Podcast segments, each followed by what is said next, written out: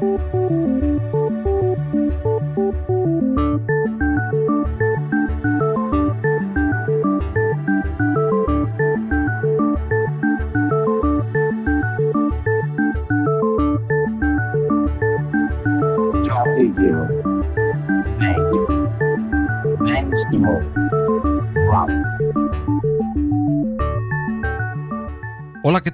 Amigas y amigos del software libre. Esta edición número 21 de Compilando Podcast tiene formato especial, pues en ella hemos querido realizar una especie de mesa redonda virtual a modo de tertulia alrededor de una sala del software libre de videoconferencias Gypsy contando con ilustres invitados eh, que son voces autorizadas en nuestra esfera de intereses, GNU Linux y el software libre, y que a buen seguro nos pueden aportar mucho sobre el estado actual de nuestro sistema operativo y código preferidos. Todos tienen un amplísimo y envidiable currículum en la materia, por lo que presentaremos abreviadamente, para no hacernos muy extensos, a cada uno de los contertulios de hoy en Compilando Podcast. Desde Gijón contamos con Marcos Costales, que ha desarrollado multitud de aplicaciones para Ubuntu y Ubuntu Phone. Participa en el podcast hermano Ubuntu y otras hierbas y forma parte del equipo organizador de la UbuCon Europa 2018, que este año tendremos el placer de compartir en la ciudad asturiana de Gijón. En Valencia está Lorenzo, más que conocido como el Atareao, y que no para de instruirnos con sus magníficos tutoriales a través de su web que es un referente absoluto en el mundo de Ubuntu y actualmente de Linux Mint para toda la comunidad hispanoparlante ha desarrollado y desarrolla numerosas aplicaciones y comparte ahora también en su canal de Telegram y en colaboratorio. Desde Málaga contamos eh, con Paul Brown, eh, que ha divulgado sobre GNU Linux y software libre desde casi los comienzos de este sistema operativo a través de innumerables eh, publicaciones, entre las que destaca como director de Linux Magazine es responsable de comunicación en la Free Software Foundation Europe y en KDE. También en Málaga está Antonio La Rosa, que ha trabajado en innumerables proyectos de software libre y que actualmente forma parte del equipo de desarrolladores de SUSE, además de ser el presidente de KDE España. En las afortunadas Islas Canarias tenemos a Alberto Ruiz, que desde el trabajo en la oficina de software libre de su universidad ha ido desarrollando una extensa carrera profesional en el software libre, que le han llevado a importantes proyectos y empresas del sector, habiendo pasado por Canonical y asentado ahora como ingeniero jefe en uno de los equipos de Red Hat, siendo además parte integrante del núcleo de desarrollo de Genome, que este año nos traerán en el 2018 a Almería la WADEC. Ya sabéis eh, que os animamos a participar en el podcast eh, con sugerencias, ideas, críticas y todo aquello que se os ocurra a través de los canales de comentario de cada una de las plataformas en que se distribuye compilando podcast, Evox, iTunes, Spreaker, audios eh, de YouTube, SoundCloud o el directorio podcast con K o nuestra principal fuente de distribución, la propia web compilando.audio.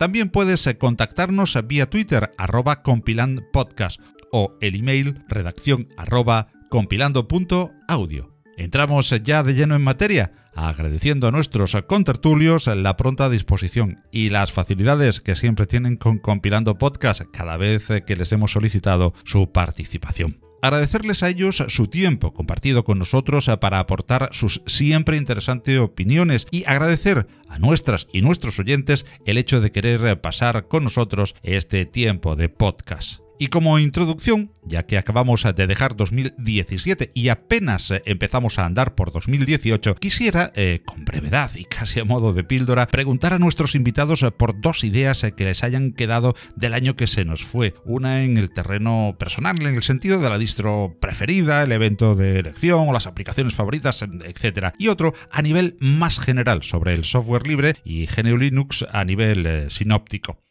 Y comenzamos en el mismo orden que los veo aquí en la sala Gypsy que compartimos. En primer lugar y desde Gijón, hola, Marcos Costales. Hola, muy buenas, un placer estar aquí.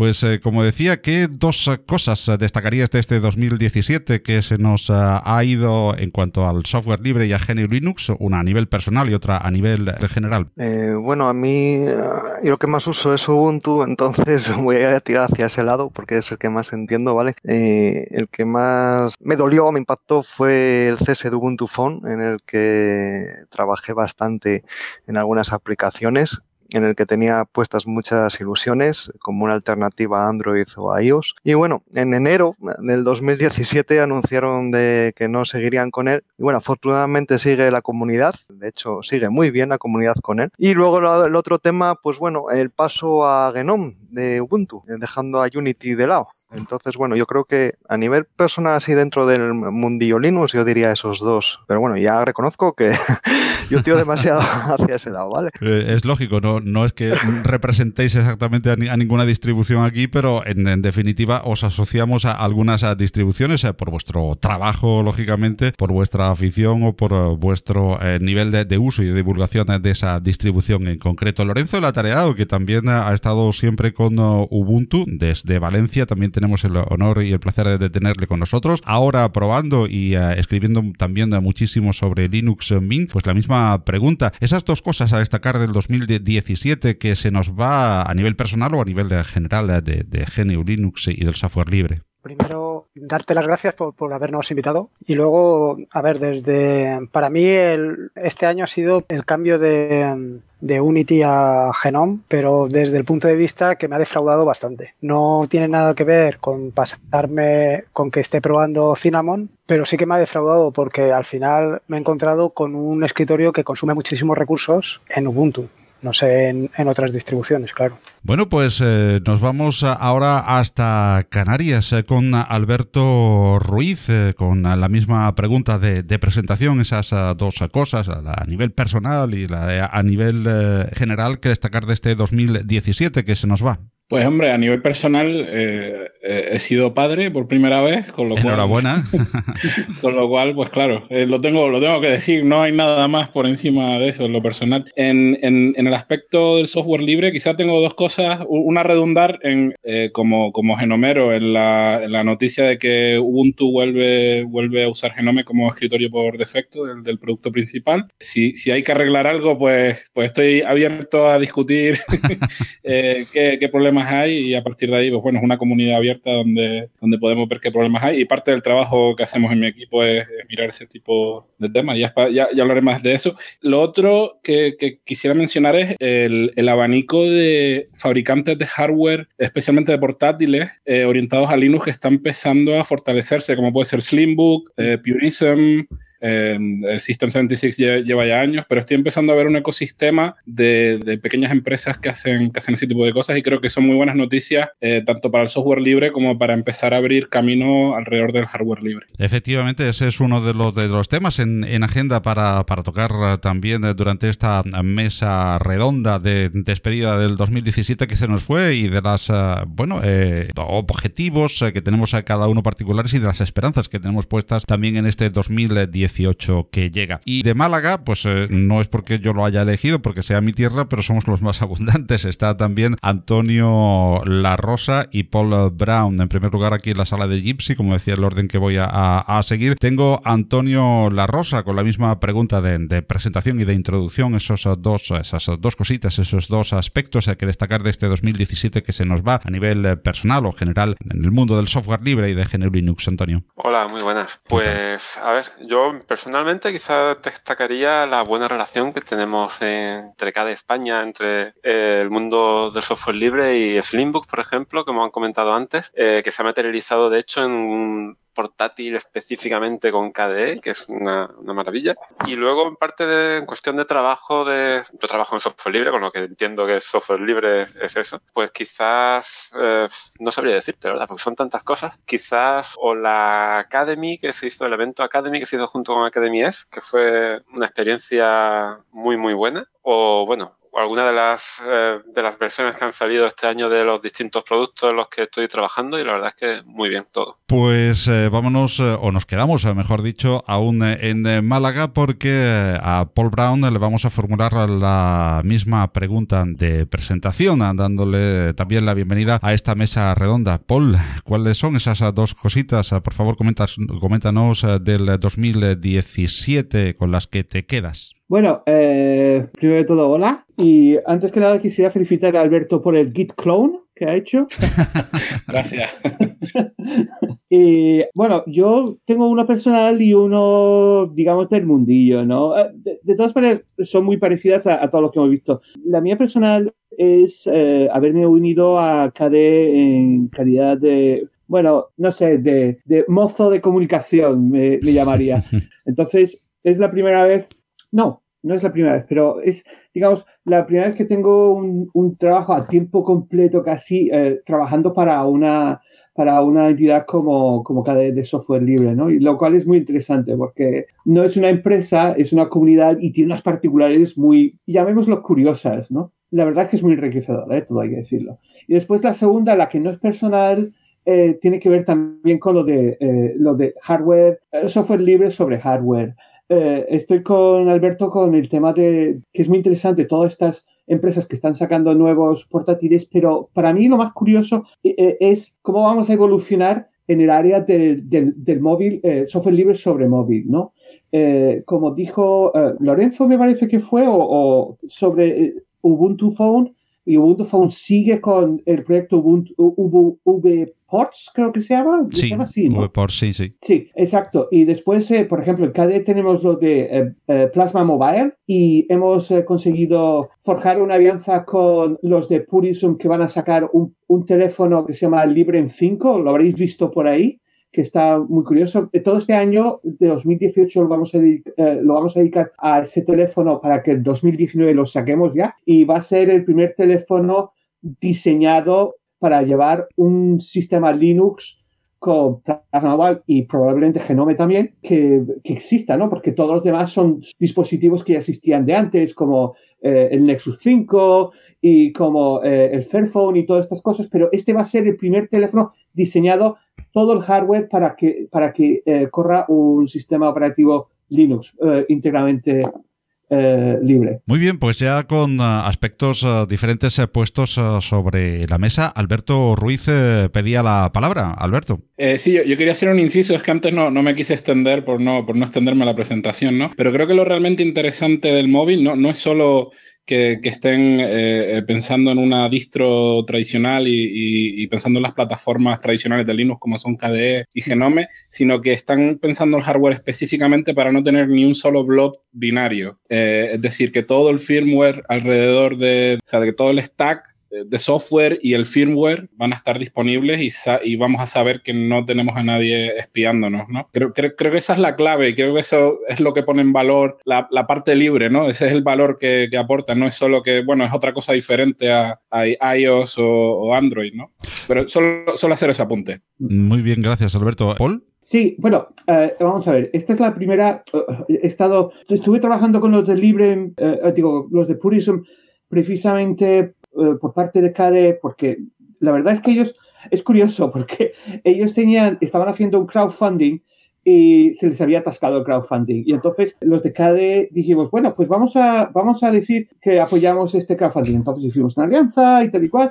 Y entonces el, crowdfunding despegó. Y después apuntó no Genome y, y, despegó aún más. Y al final llegaron al suesto. Y lo que eh, estuve hablando, uh, estuve trabajando bastante con, con la gente de Purism eh, en esta primera iteración probablemente sí que haya algo de hardware cerrado, probablemente sí que lo haya. Eh, no, eh, seamos claros, pero el objetivo final es efectivamente tener un teléfono totalmente libre. O sea, esto lo llamaríamos el Librem 5.1, digamos, para ir, o versión 1 si queréis. La idea es intentar demostrar que hay un mercado para un móvil totalmente con hardware que lleva un sistema operativo libre y todo lo posible libre para introducir más fabricantes que vean que sí que hay un que sí que es rentable producir hardware libre para, para estos tipos de, de, sistemas operativos. Lo que sí que es interesante de este, de este primer móvil es que va a tener interruptores por hardware que van a permitir desconectar todo lo que no sea libre y que no sepas lo que está haciendo. Por ejemplo,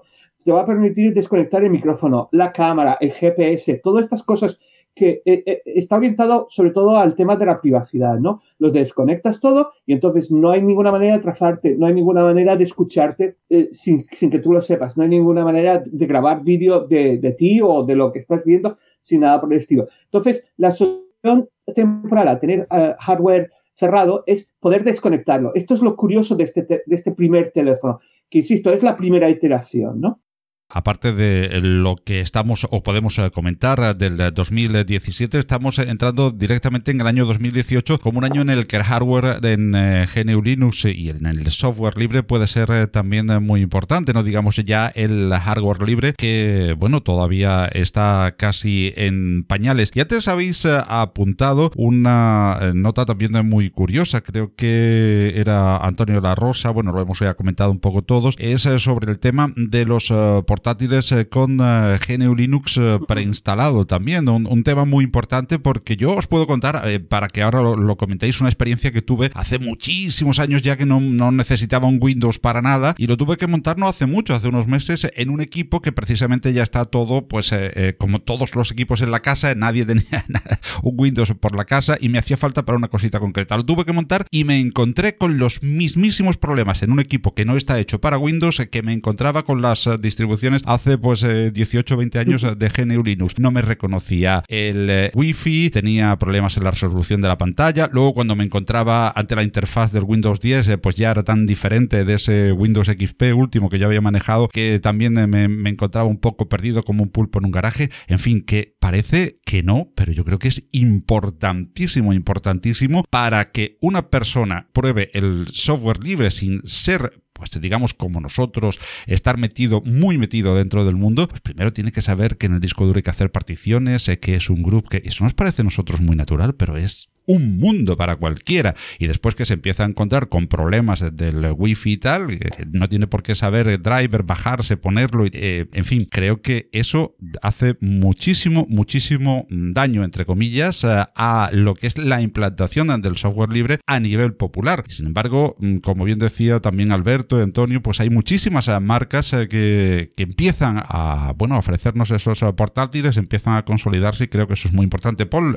levantaba la, la mano, pedía la palabra, Paul. Sí, precisamente a mí me parece que es eh, el mayor obstáculo eh, para, la, para la extensión de Linux a nivel usuario final, porque a nivel profesional pues ya sabemos que está más que consolidado, pero a nivel de usuario personal a mí me parece que el mayor obstáculo es que no hubiesen fabricantes que lo preinstalaran. Esto me parece que era eh, que es lo, lo, peor. O sea, tú sabes eh, que los usuarios tienden al, al, mínimo esfuerzo. Entonces, todo lo que te dan predeterminadamente tiene más posibilidad de que el usuario lo utilice. Hay una pequeña hay una pequeña posibilidad de que no, de que utilice otra cosa, que en vez de utilizar Internet Explorer o como se llame el nuevo navegador de, Microsoft, pues instale Firefox. Pero siempre hay más posibilidad de que utilice lo que le den predeterminadamente. Por eso es tan importante lo del movimiento este de los portátiles con Linux.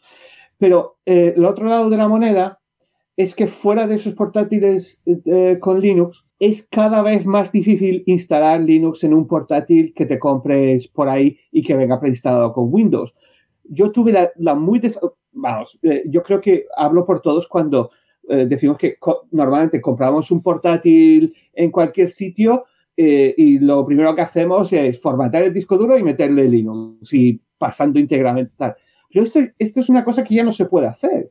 Quiero decir que el último portátil que me, que me, compré hace un par de, de años, mi sorpresa, mi sorpresa fue que nada más insertar eh, eh, lo que es la batería y arrancarlo, me arrancaba Windows pulsara lo que pulsara. Estaba como un loco pulsando el Alt F2 y suprimir y tal y cual. No había ninguna manera de meterse en la BIOS. Y claro, hasta que mi hijo dijo, no, te tienes que meter en Windows, desactivar algo desde dentro de Windows y entonces podrás apagarlo completamente, porque hasta ese momento en realidad no está apagado completamente, está en modo no sé qué. Y, te lo venden como, como una cosa buena para, para, el usuario final, lo llaman fast food, creo que lo llaman, y tal, pero en realidad es una manera de atarte aún más al, al, sistema. Es, un, es, una total pesadilla. Claro, yo creo, eh, eh, me parece que es hasta un poco criminal, porque claro, va en contra de lo que son las reglas de la competencia. Tú tienes que poder meter al sistema operativo que a ti te dé la gana de eso, no estar atado como estar, eh, no atarte técnicamente el sistema operativo al hardware. Alberto pedía la palabra. Sí, sí, sí. Sí, estaba el micro puteado. No, le di al espacio. Que no, no, claro, es que esta es mi área de trabajo, ¿no? Porque en mi, eh, el equipo que llevo en Red Hat, a lo que nos dedicamos a trabajar con los fabricantes de portátiles para mejorar el soporte, hacer habilitación de, las plataformas nuevas de Intel que van llegando, etcétera. Entonces, tengo un poquito de experiencia y hay cosas en las que tenía una opinión y he cambiado de ella. Entonces, quería hacer una reflexión, ¿no? La, primera es que muchos de los que estamos metidos en, el mundo del software libre, eh, venimos quizás de esa época en la que instalarte tu propio sistema operativo era, vamos, yo vengo de la época de MS2, Windows 3.11 y tal, ¿no? Entonces, reinstalarte tu propio sistema operativo, incluso desde la perspectiva de, Windows, era lo normal, ¿no? Y yo creo que hay que ponerse en los pies del consumidor y, entender que cuando un consumidor, ahora consumidor, la persona que va a comprarse el portátil a la tienda. Esa persona no está pensando que se está comprando un trozo de hardware al que se le instala un sistema operativo. Eh, quiero decir, cuando nosotros nos compramos una consola de videojuegos no pensamos en esos términos. Yo me compro una PlayStation, pues es una PlayStation y pues tiene el sistema operativo de PlayStation, ¿no? Y con el Mac igual, ¿no? Entonces creo eh, que, efectivamente la clave es el apoyo de los fabricantes. El si, si los fabricantes no venden máquinas con Linux preinstalado, eh, la gente no se lo va a instalar en casa, se lo van a instalar los entusiastas, estudiantes de ingeniería informática, teleco, etcétera. Pero, pero lo, que quiero decir con esto es que quizá el énfasis de hacer Linux más fácil de instalar por tu cuenta no es tan importante como otros aspectos. Y para mí los otros aspectos son, uno, la disponibilidad de software con valor vertical. Y por poner un ejemplo malo que ni siquiera es software libre, pero no sé, el Photoshop, el AutoCAD, etcétera, hablar con Adobe, hablar con Autodesk y ver qué hay que resolver para que a ellos les resulte atractiva la idea de hacer disponible su software en, Linux. Y, yo creo que ahí los esfuerzos con Flatpak y Snap van a ayudar muchísimo a, digamos, a desacoplar el software de escritorio de la distro específica. Eh, y eso va a ser clave. Y luego, de cara a los fabricantes, eh, yo me llevo una sorpresa este año. No, de nuevo, es algo que no quise comentar la introducción por no alargarla, pero tú hablas con Dell y hablas con Lenovo y hablas con, con HP y todos están fritos por vender eh, cosas que no son Windows. El problema es cómo hemos productizado Linux. Y entonces, yo creo que desde luego Canonical es de, cara al, portátil de consumo, porque son dos mercados muy distintos, el del software enterprise, ¿no? Con certificado, etcétera, que es un poco lo que estamos SUSE y Red Hat, y por ahí pues no, nos va mal del todo. Eh, pero de cara al consumidor final, eh, yo creo que quien está haciendo un trabajo excelente son la gente de Endless, porque mientras que Ubuntu es un producto que está medio camino, eh, digamos que es un, eh, un, portátil con Ubuntu, pues sí, tuvieron el, el, Netbook Edition y, y, se centraron mucho en el mercado asiático, pero Ubuntu como producto, para quien es realmente atractivo, es para, para desarrolladores, entusiastas de la tecnología, etc. Eh, no, no, necesariamente que sepa mucho de informática o de software, eh, pero que sí que gente que hace cosas con ordenador, ¿no? Mientras que para el consumidor final, el producto tiene que ser ligeramente distinto. Entonces, la gente de Endless eh, que está, para los que no conozcan, Endless está haciendo un sistema operativo eh, basado en Genome y orientado a países que tienen eh, una conectividad muy mala. Entonces tiene un montón de contenido offline, tiene una Wikipedia offline que viene preinstalada con el ordenador y que eso aporta valor específico y es muy, muchos fabricantes Acer, Asus, Lenovo, creo que Dell, están vendiendo ya en Asia eh, portátiles con Endless. Entonces lo interesante va, a ser ver si los sistemas operativos que están orientados más a, los entornos corporativos como, como Ubuntu, SUSE, RHEL, eh, desde la perspectiva del escritorio, digo, eh, van a llegar a, ese consumidor o, o, sin embargo, va a ser más fácil llegar desde una perspectiva de buscar en grandes volúmenes qué tipo de usuarios, qué necesidades tienen los usuarios y con grandes volúmenes me refiero pues a la gente que vive en todos esos países, ¿no? Entonces creo, creo que se trata, no, no se trata tanto de que los eh, fabricantes no crean que sea rentable o no, sino que la gente que fabrica portátiles no quiere mantener su propio sistema operativo. Y la relación con, por ejemplo, con Red Hat o con Ubuntu, que las conozco muy bien, pues requiere de bastante más esfuerzo por parte del fabricante a la hora de, por ejemplo, comprar un componente. Eh, ellos compran un componente con una Wi-Fi y el driver de, la Wi-Fi viene, viene ya desarrollado por, para Windows por parte del componente, mientras que si van a comprar componentes solo para Linux, es bastante más difícil encontrar fabricantes de chipsets eh, que satisfagan esos requisitos. No, no hemos oído aún la, opinión en este, en este aspecto de, Lorenzo, Antonio o, Marcos. Lorenzo.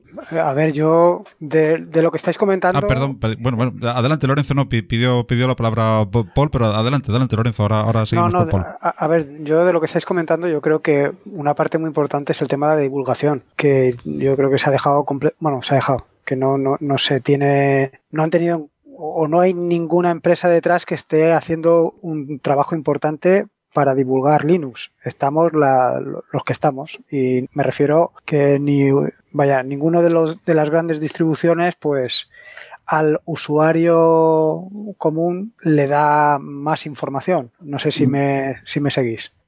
Eh, y luego está el otro aspecto que yo creo que es más importante, que es el tema, y que lo has adelantado un poco en la introducción, que es el tema de la administración pública, que yo creo que un cambio importante de la administración pública de software privativo a software libre eh, sería importante a la hora de meter el escritorio en mucha gente. Y como decíamos, antes había pedido de nuevo la palabra Paul Brown sobre el particular. Sí, bueno, quería comentar sobre el tema este de eh, conseguir que lo que llamaba Alberto, no sé, ecosistemas verticales, no sé cómo lo ha llamado, ecosistemas verticales. Sí, que, que, que, básicamente que aquellos eh, o sea, aplicaciones de, de, ámbito vertical, ¿no? Me refiero a, a, nichos muy concretos que tiene, por ejemplo, un estudio de arquitectura si no puede ejecutar AutoCAD o, o ProStation o el Revit, no puede usar ningún otro sistema operativo, aunque quieran, ¿no?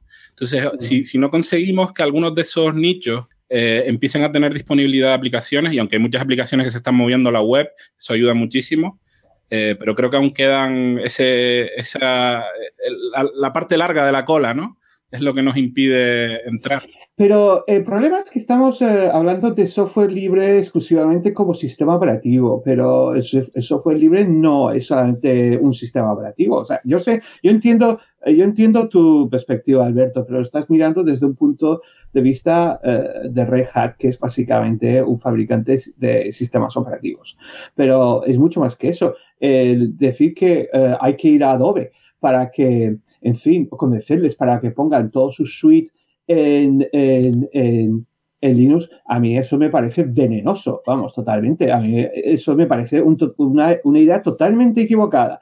Tenemos eh, lo, que, lo que no quieres es simplemente tener un sistema operativo libre para encima meterle software privativo, porque para eso ya tenemos Android y ya sabemos cómo va. Quiero decir, es un sistema operativo que se nos ha ido totalmente a la comunidad de software libre. Entiendo que hay aplicaciones que ciertas, em, ciertas empresas y ciertos profesionales necesiten y no están disponibles en Linux. En fin, ¿qué le vamos a hacer? Pero, desde luego, mm, hacer como, como estrategia, eh, convencer a fabricantes de software privativo, que además, eh, empresas que son confirmadas como depredadoras, porque Adobe es de lo peor que hay en ese sentido. Es, está ahí arriba con, con Nestlé y con Exxon y todo eso en cuanto a empresas malas. Eh, me parece una idea totalmente equivocada. Lo que, hay que, lo que hay que intentar hacer es promocionar lo que hay. Yo, desde luego, lo de AutoCAD, por supuesto, no tengo ninguna solución para eso pero en cuanto a Adobe y todo el esfuerzo que está haciendo la gente de Krita y de Inkscape y todo esto, ¿qué vamos a hacer? ¿Echar la basura, a la basura para que entre Adobe? Me parece que eso es una idea muy, muy mala. Bueno, pues eh, antes de, oír, que no hemos oído todavía a Antonio La Rosa y a Marcos Costales, eh, lógicamente Alberto Ruiz, eh, como se suele decir en estos casos, por alusiones, ¿no? Por alusiones, ¿no? a ver, no, no confunda mi postura, ¿no? Porque yo no estoy diciendo, vamos a ver si me explico. por ejemplo, para irme a un ejemplo quizás em, más, más, ejemplificador para, para lo que me, a lo que me refiero. En el caso de Ubuntu, por ejemplo, hay muy poquita gente que se va a comprar un teléfono con Ubuntu o con UbiPorts o con un sistema operativo alternativo a Android si no tiene WhatsApp. entonces, eh, para mí, si queremos promocionar el software libre, primero, primero tenemos que tener a los usuarios en nuestra plataforma. Y entonces, esto es un debate muy parecido al que probablemente hubo en su día con lo de la LGPL, ¿no?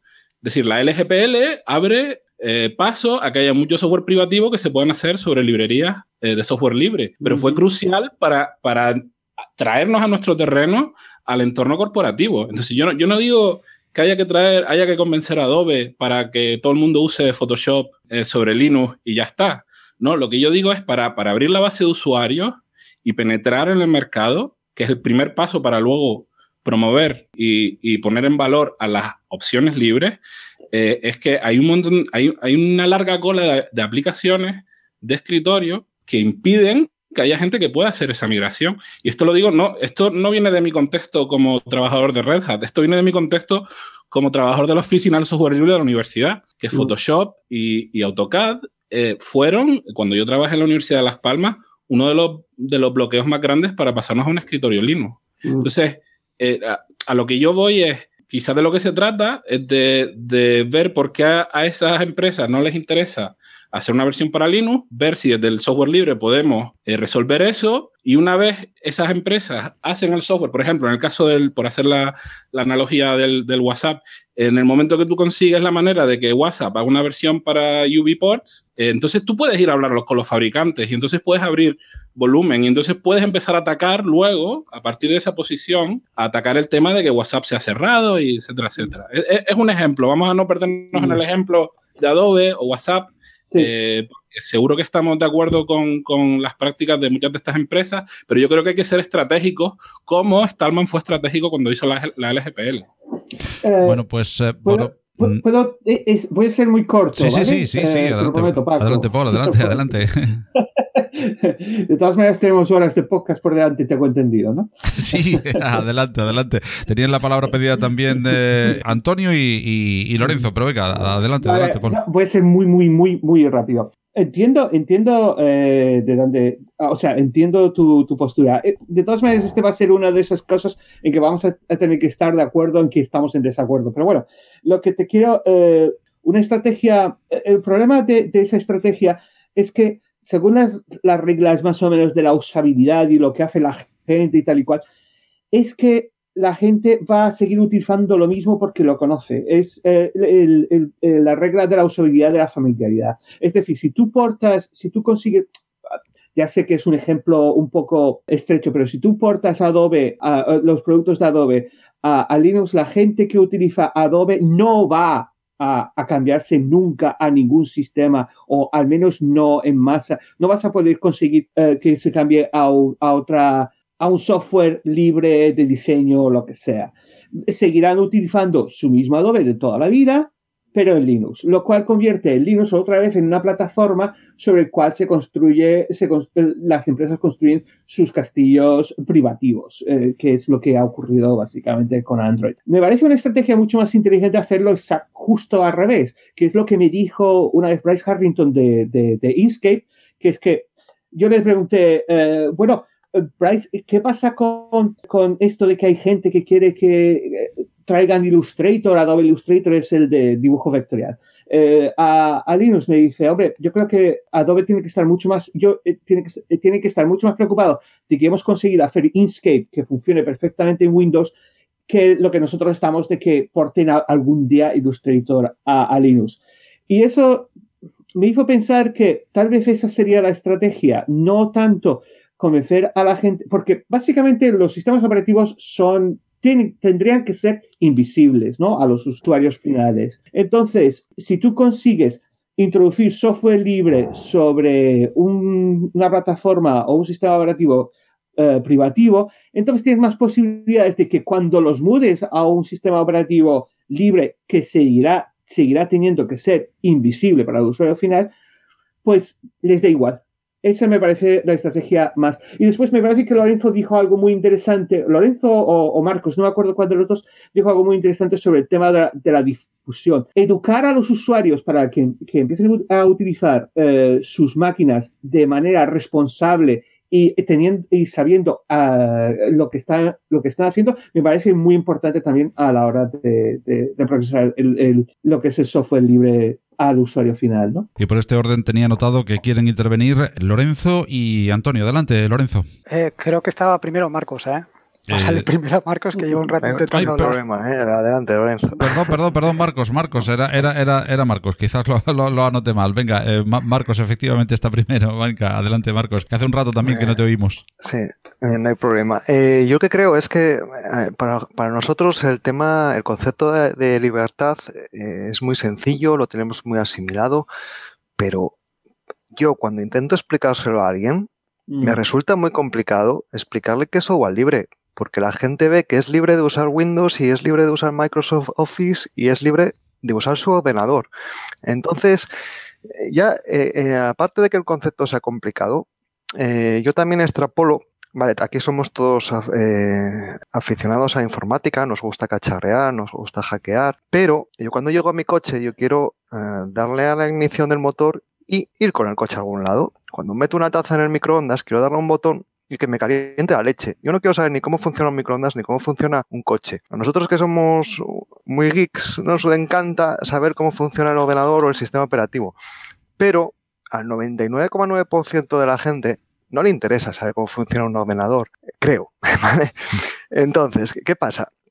Al final la gente sí tiene una cultura que es que se da en la escuela, se da en la escuela lo que se da en el trabajo, ¿qué se da en el trabajo, lo que sabe la gente de la escuela. Y estamos en una pescadilla que se mueve la cola de la que es muy difícil salir. Em, por ejemplo, Paul dice que sí, que hay que tirar la libertad. Sí, yo creo que hay que. Es el mundo ideal, ¿no? Es decir, la utopía de Stallman. Yo creo que es una utopía a la que es muy difícil llegar.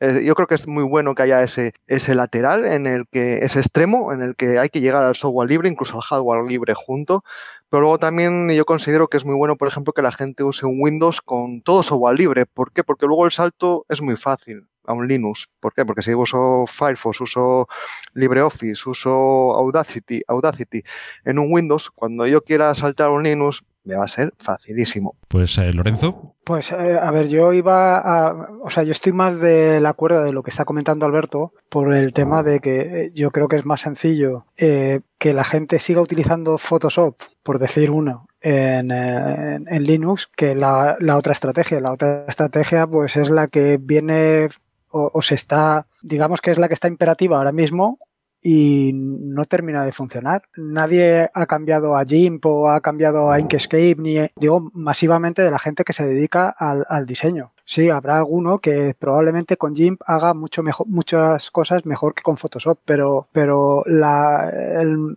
común de los mortales eh, no, no sabe qué es GIMP, sabe qué es Photoshop y, poco más. Pues eh, me quedaba por darle la palabra a Antonio La Rosa.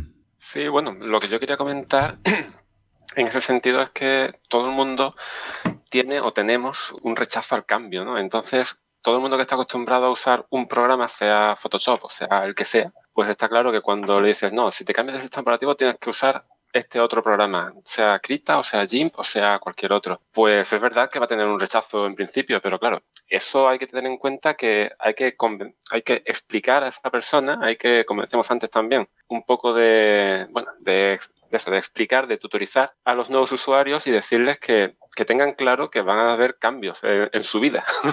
Va a haber cambios, igual que cuando cambias de televisor tienes que acostumbrarte a un nuevo interfaz o cuando cambias de un coche manual a un coche automático, pues tienes que cambiar la forma de conducir. Igual, pues lo mismo es cuando cambias de un programa eh, como Photoshop a un programa como Krita o GIMP, pues va a haber cambios. Eh, la cuestión es que no pierdan funcionalidad, es lo importante. O sea, en el caso de AutoCAD, por ejemplo, no, no podríamos hablar de, en este sentido, porque no, no hay equivalentes. Pero en el caso de, de Photoshop, pues, o, otros de ese estilo, pues eh, realmente lo único que hay que hacer es un poco de, de eso, de explicar al usuario qué es lo que hay, qué es lo, o quien dice Photoshop dice Word, que cambio de Microsoft Office a LibreOffice, pues bueno, va a ser un poco distinto, pero hay que adaptarse y al final, a largo plazo, va a ser bueno y explicarle las ventajas del software libre, que es al fin y al cabo lo importante. Y en ese sentido también tengo que decir que eh, generalmente estoy de acuerdo con Paul en casi todo lo que dice y esta vez no es una excepción.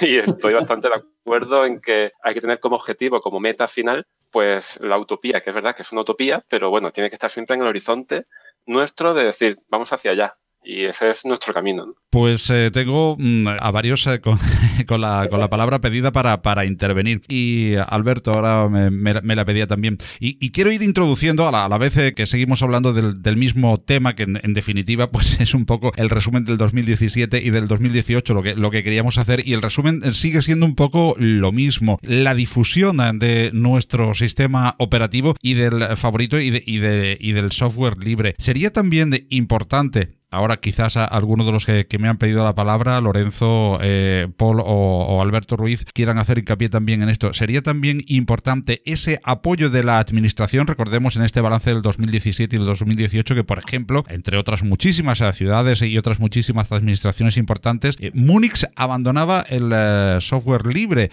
con una distribución propia incluso por el software privativo, de nuevo, por unirse a Windows. Ya sabemos que por otras muchas causas que podemos analizar ahora aquí sin embargo Barcelona, por ejemplo, parece que se acerca. En definitiva, esto me viene a, introducir un nuevo tema para el debate y es eh, las administraciones, el papel que juegan esas administraciones a las cuales le damos un dinero vía impuestos y que invierten en un software eh, pues eh, privativo que llega, bueno, pues que no llega a, tener un segundo uso por el usuario y que además, bueno, pues tiene todas las implicaciones que puede tener el, software privativo. Esa campaña de dinero público, código público que ahora se, está llevando también. Bueno, y como decía, quería introducir este nuevo elemento de, debate en, la mesa y eh, darle la palabra a Lorenzo, que lo había pedido también. Bueno, a ver, yo de lo que habéis comentado antes del tema de AutoCAD, bueno, del tema de CAD, hay, un, hay una aplicación que es DraftSheet, que es un tipo AutoCAD,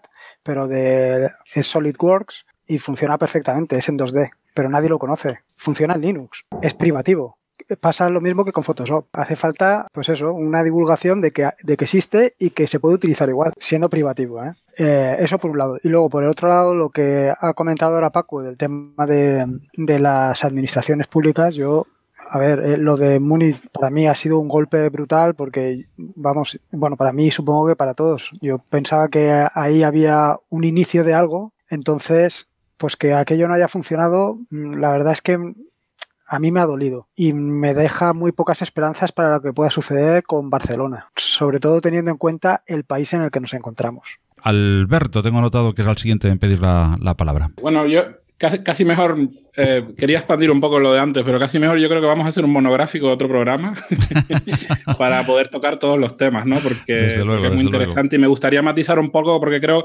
que, que, Paul y Paul, creo que estamos más de acuerdo en lo que crees, pero creo que tengo que expandir en mis justificaciones en por qué, en cuál creo que son las prioridades, ¿no? Pero me voy a ir a las administraciones públicas. Yo, yo trabajé para, como comenté antes, para la Universidad de Las Palmas de Gran Canaria como becario en la oficina de software libre y la oficina tenía, se fundó con la aspiración de acabar siendo un departamento del gobierno de Canarias. Eso se truncó. Eh, entonces, parte del trabajo que hacíamos, uno era de divulgación dentro de la universidad, pero el otro era de trabajar con la, Consejería de Innovación y empezamos a, ver, mm, vamos, a trabajar eh, programas pilotos para desplegar eh, clientes ligeros, etc. Entonces, tengo, tengo algo de experiencia con la Administración Pública Española y también con mi involucración en el proyecto LibreOffice también eh, hemos tenido alguna conversación con el Ayuntamiento de Las Palmas de Gran Canaria y tal. Entonces, eh, la administración pública, la española en concreto, tiene eh, ciertas maneras de operar eh, he dicho la española en concreto, pero en realidad es igual en, casi todo Occidente, ¿no? Eh, tú tienes políticos que tienen términos de cuatro años y los políticos no quieren problemas. Y normalmente el cargo político no tiene una formación específica. Hay excepciones. Se me viene a la mente la de Roberto Moreno, que fue profesor de mi, universidad de informática, entiende el software libre y cuando fue consejero en el gobierno de Canarias, eh, metió software libre por un tubo, se quitó encima VMware y un montón de cosas más y porque no renovó su partido al año siguiente porque cambiaron los, pactos. Eh, y si no hubiera, atacado también por el escritorio, ¿no? Que, el escritorio es muy complicado de cambiar cuando tienes un montón de funcionarios. Entonces, yo tengo un conflicto muy grande porque por un lado, digamos, tengo ese entendimiento de, la operación, de, cómo funcionan las decisiones políticas y al mismo tiempo la convicción que eh, la administración pública no debería contratar eh, software privativo, salvo casos extremadamente excepcionales que se justifiquen con un consenso parlamentario muy amplio, ¿no? Que debería ser el último de los recursos.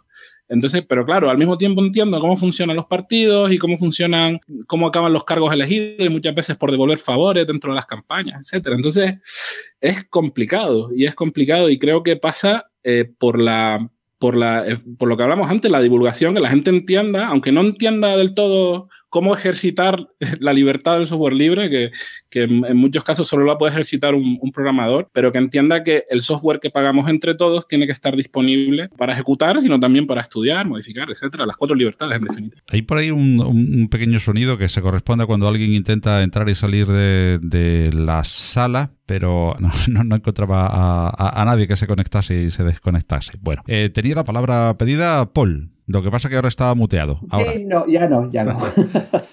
ya no. Eh, mira, eh, quería hablar de. Eh, quería intentar también enlazar esto con lo de las instituciones públicas, pero antes quería hablar del tema de, del cambio. Mira, cambiar, la sociedad va cambiando. Estamos yo no sé si estamos todos convencidos aquí en esta mesa de que el software libre es algo bueno para el mundo. Yo sí que lo estoy, yo sí que estoy convencido de que, de que es así. Y igual que eh, hemos conseguido que la mayoría de la gente deje de fumar y deje de utilizar gasolina con plomo y dejen de tirar cabras desde campanarios y cosas así, se puede hacer lo mismo con el software. No tiene que ser tan difícil, además, no es una cosa ni siquiera tan arraigada como tirar cabras de campanarios. Eh, este dice, no, es que la gente no quiere cambiar, bla, bla, bla. Me parece totalmente derrotista. Antonio, vamos. pero bueno. que la gente no, haga que hacer, no haya que hacerle cambiar, pero. la, gente tiene. La gente, igual que la gente ha dejado ha dejado de fumar y ha dejado de beber y de pegarle a los hijos, también pueden dejar de utilizar software si se les convence de si hay una razón de peso para ello. Yo creo que sí que hay una razón de peso. Claro, claro, hay muchas razones de peso. Pues eso, que, que no tenemos que ser tan, tan derrotistas en ese aspecto. Ah, para mí, Vamos, eh, todo el mundo se está rasgando las vestiduras por el tema de, de Múnich y todo lo demás. Bueno, lo de Múnich fue un, un, golpe de mano. Yo lo seguí en directo porque en ese momento estaba trabajando con la Free Software Foundation Europe y ahí esta gente estaba intentando que eso no ocurriese, ¿no? Sabéis que la mayoría de la gente de Free Software Foundation Europe son alemanes, están en Berlín, no están en Múnich, pero bueno, obviamente tenían mucho contacto con, esta gente. Y de hecho, eh, hicimos cosas como un infographic sobre qué había pasado y tal. Y básicamente era un, golpe de mano. Es cierto que la, la, implantación de Linux en Múnich se llevó a cabo no muy bien. ¿Vale? Tenía muchos problemas organizativos. No era culpa del software, en ningún momento fue culpa del software, ¿vale? fueron todos problemas organizativos de la migración. Eh, y, esa, esos problemas hubieran surgido a cualquier otro sistema. Ellos estaban con XP, Microsoft los estaba presionando para que se pasasen a otra cosa o algo por el estilo, hubieran tenido los mismos problemas. Y resulta que, eh, ¿cómo se llama? Reiter, se llama no sé qué Reiter, el, el, alcalde. Este hombre es básicamente un topo de, de, de Microsoft. Es un tío que ha estado, creo que ha estado en Microsoft, fue responsable de que migrasen de que llevasen su, uno de sus centros de desarrollo a Múnich y siempre se ha declarado como, y, sin ningún tipo de pudor, como un fan de Microsoft. Eso es como decir, mira, pues yo soy un cargo político aquí, se declarase como un fan de la gasolina, yo qué sé, de Shell o lo que sea, sería escandaloso. Oiga, ¿qué, hace usted dando su, apoyando a una marca comercial encima de los demás. Eso no se puede hacer. Pues este hombre lo ha hecho y, nadie ha dicho nada a ese respecto. Pero bueno, la cuestión es que a mí eh, el tema de llevar el software libre a las instituciones públicas sería fantástico, pero me parece que es un poco el chocolate del loro. Es algo que tendrá, tendría un impacto ah, nada más que regular sobre el resto de la sociedad. Me explico. Sería, eh, sería más productivo que solo se utilizasen formatos de fichero abierto o de T en vez de doc eh, y cosas por el estilo para eh, lo que es el resto de los humanos. Lo que un, lo que, lo que un funcionario utilice en su, en su eso no tiene tanto impacto. Insisto que me encantaría que sucediese. Eh, sigo con interés lo de Barcelona, pero la verdad es que no tendría tanto impacto volvemos al tema de la difusión. El único impacto enorme en las instituciones eh, que tendría en la sociedad que las instituciones públicas eh, adoptasen software, eh, software libre sería en las escuelas. Porque como bien habéis señalado, en fin, la gente le cuesta cambiar, Y si los acostumbramos desde chicos a utilizar software libre, después de mayores tendremos una sociedad que utilice software libre. Ese es el mayor, ese para mí es el mayor reto, conseguir que todo, lo, todo, el, todo el sistema educativo, desde la universidad hacia abajo, utilice software libre, tendrá mayor impacto que, si una institución, un ayuntamiento o un, ministerio se cambia a software libre. Insisto, que si se cambian, de puta madre, lo vamos a jalear, le vamos a poner banderolas, bla, bla, bla, bla. Pero el mayor impacto sería conseguir que todo el sistema educativo ¿eh? utilizase y adoptase eh, sistemas libres. Dentro de lo que cabe, sabemos que tenemos el problema de, de, AutoCAD, pero aparte de ese, no sé. Tenía la palabra pedida por este orden Antonio, Lorenzo y Alberto. Adelante, Antonio. Eh, no, básicamente pues quería decir eso, que lo ha dicho ya Paul, o sea que me he quitado de hecho el, la petición de porque lo estaba ya comentando él. pues eh, Lorenzo tenía la palabra pedida también. Sí, bueno, yo cuando ha dicho el tema, cuando ha dicho Paul el tema de que no, de, de que la administración pública no llegara, o sea que no iba a tener tanto impacto iba a saltar, pero luego ha dicho lo de los formatos abiertos y efectivamente tiene toda la razón. Lo más importante es caer en los formatos abiertos y, y, a partir de ahí tenemos hecho un gran trabajo. Ahora, luego está, yo creo que la administración eh, que utilice en el trabajo software libre, luego en casa tiendes a utilizar lo mismo que utilizas en el trabajo, con lo cual tienes un trabajo ganado. Y respecto al uso en docencia, en la comunidad valenciana se utiliza eh, Linux en la escuela y cuando llegan a casa utilizan Windows. O sea que tampoco o no lo están implementando bien o no termina de funcionar. Está claro, y Alberto tiene pedido la palabra, se la doy enseguida. Está claro que nos preocupa a, todos los que estamos en esta mesa redonda, aquí en Compilando Podcast, pues la, difusión, lógicamente, de, de, del software eh, libre. También Marcos quería intervenir del software libre y de, GNU Linux, pero en este caso creo que también debemos de entender, ya no solamente porque nos guste, porque lo vemos y porque creamos que es el mejor sistema operativo o filosóficamente mejor, es que es que que estamos también olvidando que es un derecho, algo que pagamos y que puede ser eh, visible y transparente y nos lo están haciendo oculto, pues eh, porque sí, cuando hay otras, otras alternativas. Eh, introduzco esta, esta carta encima de, la mesa y tenía la palabra pedida Alberto Ruiz y Marcos Costales por este orden. Adelante, Alberto. Pues, pues dan el clavo un poco por donde quería ir, ¿no? suscribo al 100% lo que ha dicho Paul, de que, de que no puede ser que las escuelas públicas sean una academia de software privativo, como puede ser Photoshop, AutoCAD, parte del problema viene, viene de ahí. Pero luego, eh, claro, ¿qué pasa con el software eh, que se ejecuta en el lado del servidor, que pagamos entre todos, como por ejemplo puede ser el del programa padre, el de la seguridad social? ¿Por qué no podemos auditar ese software que trata con, datos tan sensibles como puede ser la declaración de la renta? Entonces, claro, no, es verdad que si miras el, el uso de software libre por parte de la administración en, con el foco del el impacto que puede tener multiplicador para que otra gente lo use, yo también creo que ese, ese, impacto es limitado. Porque si luego como consumidor tú no puedes ir a la tienda y comprarte un ordenador con Linux, pues sí, eh, la consultora de turno te lo habrá desplegado en tu oficina de funcionario, pero no va a ser lo mismo en tu casa, ¿no? Entonces yo creo que, que el software libre probablemente llega a la administración como lo han hecho las tabletas o Android o iOS. Eh, yo, yo flipo cuando veo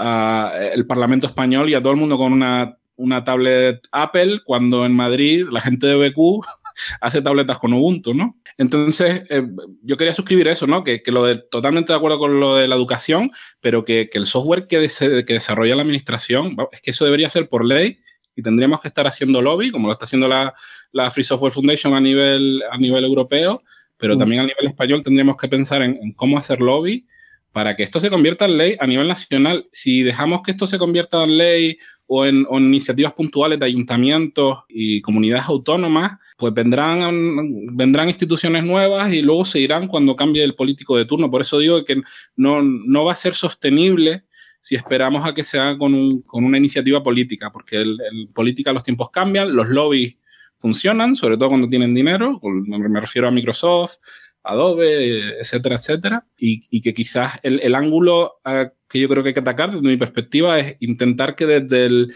desde el, que el consumidor perciba el software libre, Linux, eh, como una opción real. Eh, ¿Cómo llegar ahí? Pues podemos hablarlo y que los propios funcionarios demanden el uso del software que ya conocen en la calle en la, en la, propia administración, que muchas veces es como se despliega software dentro de la administración. Son los propios funcionarios los que a los departamentos de, tecnología de la información les dicen, oye, ¿por qué no desplegamos este programa? Este es el que conocemos, eh, etcétera, ¿no? Marcos, adelante. Eh, sí, como comentaba Alberto, yo creo que es muy importante cómo se migra también. Es decir, la percepción de que el software sea libre, sea bueno o no, va a ser si haces las cosas bien o no. Si las haces mal, la percepción va a ser mala. no sé cómo lo que habrá pasado en Múnich ni lo que pasará en Barcelona, pero vamos, eh, va a tener mucho que ver ese tema. Y yo simplemente me conformo con que la administración no me impida trabajar con ella. Sé que es deprimente decir esto, pero es como lo siento. Es decir, ya estoy bastante cansado de acceder a un documento y que sea un doc en lugar de un PDF o que las webs no sean estándar o abiertas. Y Paul, eh, pedía también intervenir. Sí, estoy totalmente de acuerdo con Alberto sobre el tema de la legislación y lo de, lo de que eh, los parlamentarios tengan un, un, iPad y un iPhone me parece vergonzoso. O sea, dan un ejemplo pésimo al resto de las personas al, resto de los ciudadanos, como si fuese un derecho divino tener esto. Pero también es cierto que, hombre, como todo, eh, legislar eh, hay que mirar muy bien cómo se hace, porque puedes encontrarte con una resistencia que después te vaya en tu contra.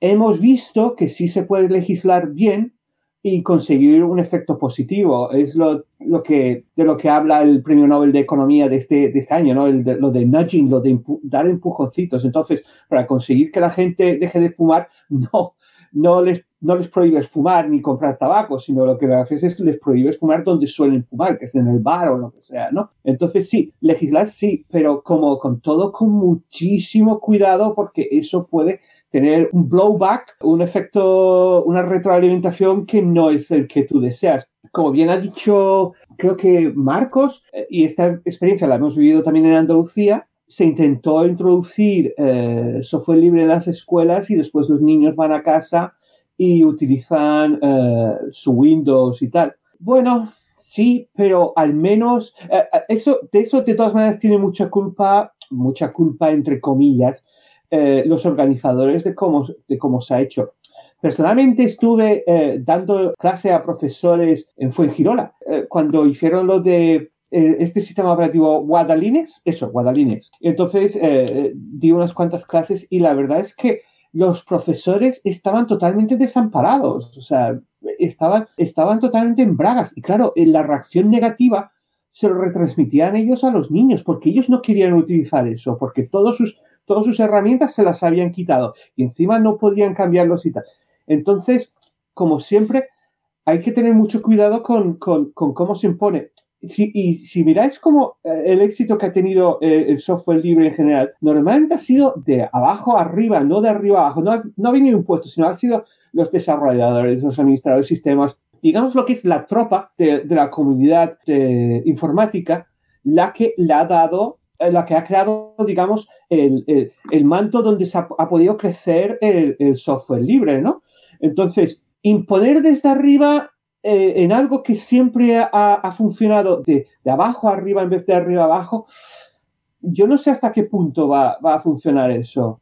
Lorenzo, ¿quería intervenir? Sí, a ver, yo, yo solamente era dos cosas. Una, eh, que vienen a ser más o menos lo mismo, que es lo que has comentado, lo que habéis comentado del tema del, del gasto del dinero público o del mal gasto del dinero público. El tema de los, de los iPads en, bueno, en la administración pública, que es vergonzoso. Y luego, no sé si lo recordaréis, que a mitad de, de este año 2017, la aplicación eh, o el sistema que utilizan abogados y tal, LexNet, tenía un agujero de seguridad y era un software que habían hecho es proceso privativo, por supuesto, para el tema y quedó en descubierto, o sea, quedó al descubierto muchos casos, en fin, y comprometida la seguridad. Eso es para, vamos, para postillar el tema de la ventaja del software libre, que es lo que estáis comentando, de poder auditarlo frente a lo que nos encontramos, que hacen software a un precio que no controlamos ninguno y con unas garantías nulas.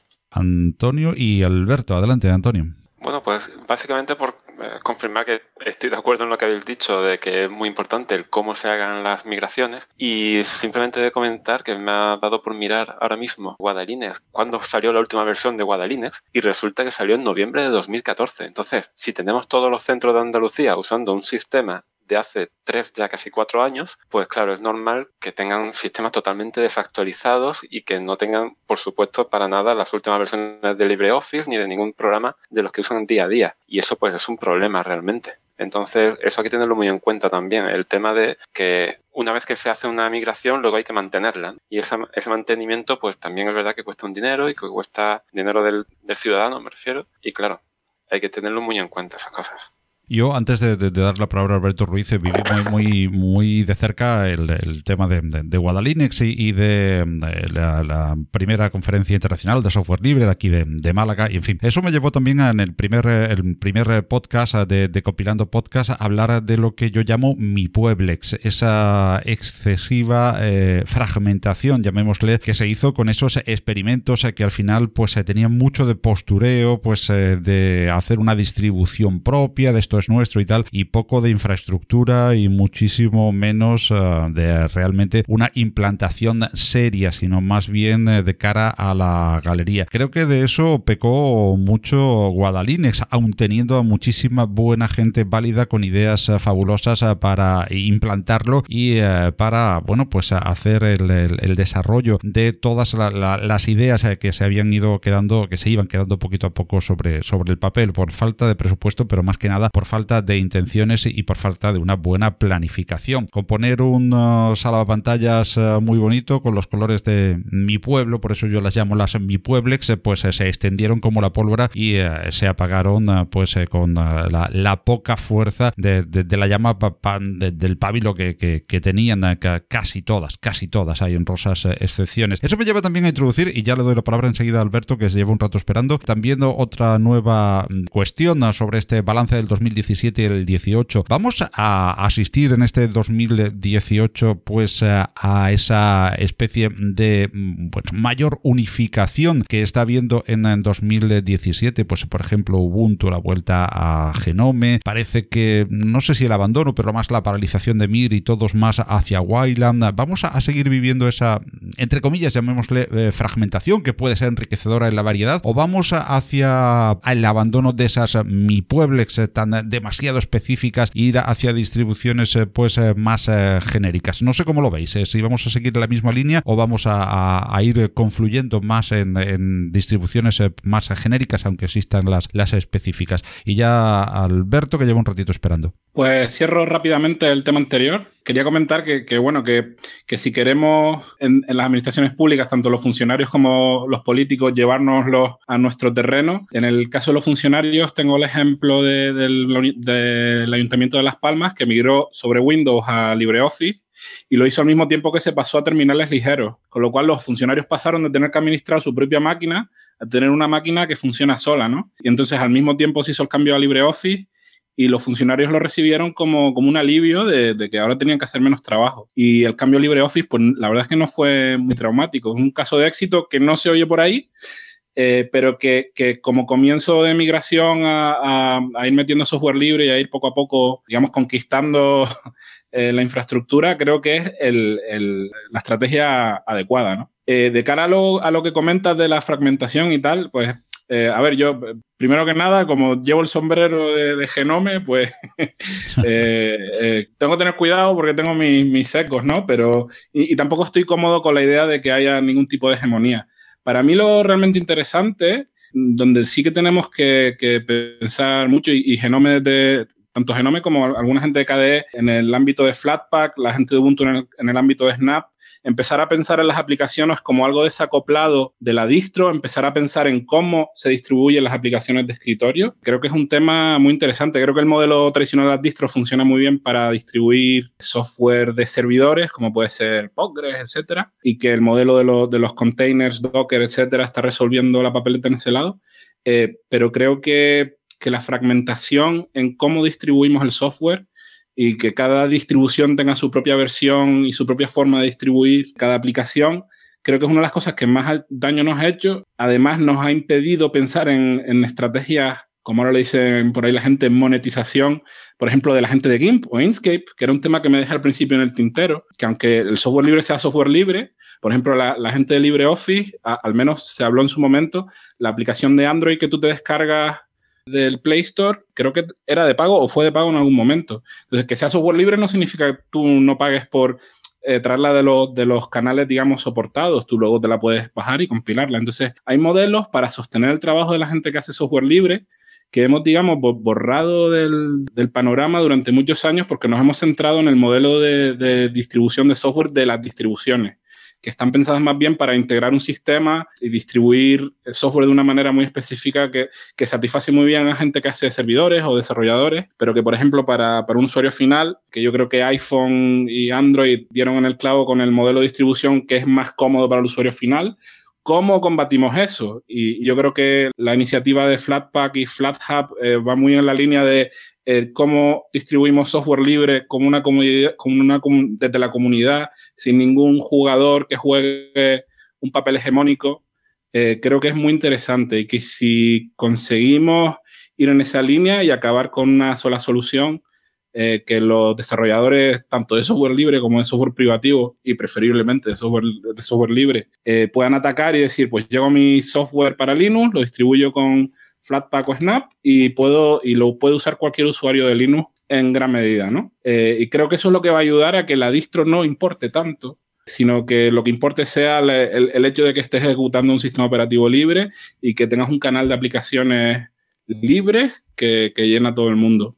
Paul. Sí, bueno, eh, con respecto a la fragmentación que comenta Alberto de, la manera de distribución, mm, yo no sé, yo no sé hasta qué punto eh, ha hecho daño. Quiero decir que si piensas en el, en el éxito que ha tenido otros sistemas operativos en su día, pienso por ejemplo en eso, en, en Windows, en MacOS, su manera de distribuir entre comillas, estoy haciendo enormes comillas aquí, distribuir software de usuario final ha sido mucho más caótico. Quiero decir, hasta recientemente eh, eh, Microsoft no ha tenido ningún tipo de, store ni, ni, nada por el estilo para distribuir eso. Y podríamos decir, y, y MacOS exactamente lo mismo, podríamos decir que las distribuciones de Linux son los que inventaron los de, lo de los App Stores, lo de tener un sitio centralizado donde siempre... Totalmente de acuerdo, totalmente de acuerdo. Entonces, quiero decir que si por esa misma regla de tres, no estoy seguro de que eso sea el problema, la fragmentación de cómo se distribuye. No, me parece que va, no me parece que es uno el problema que ha eh, impedido su adopción.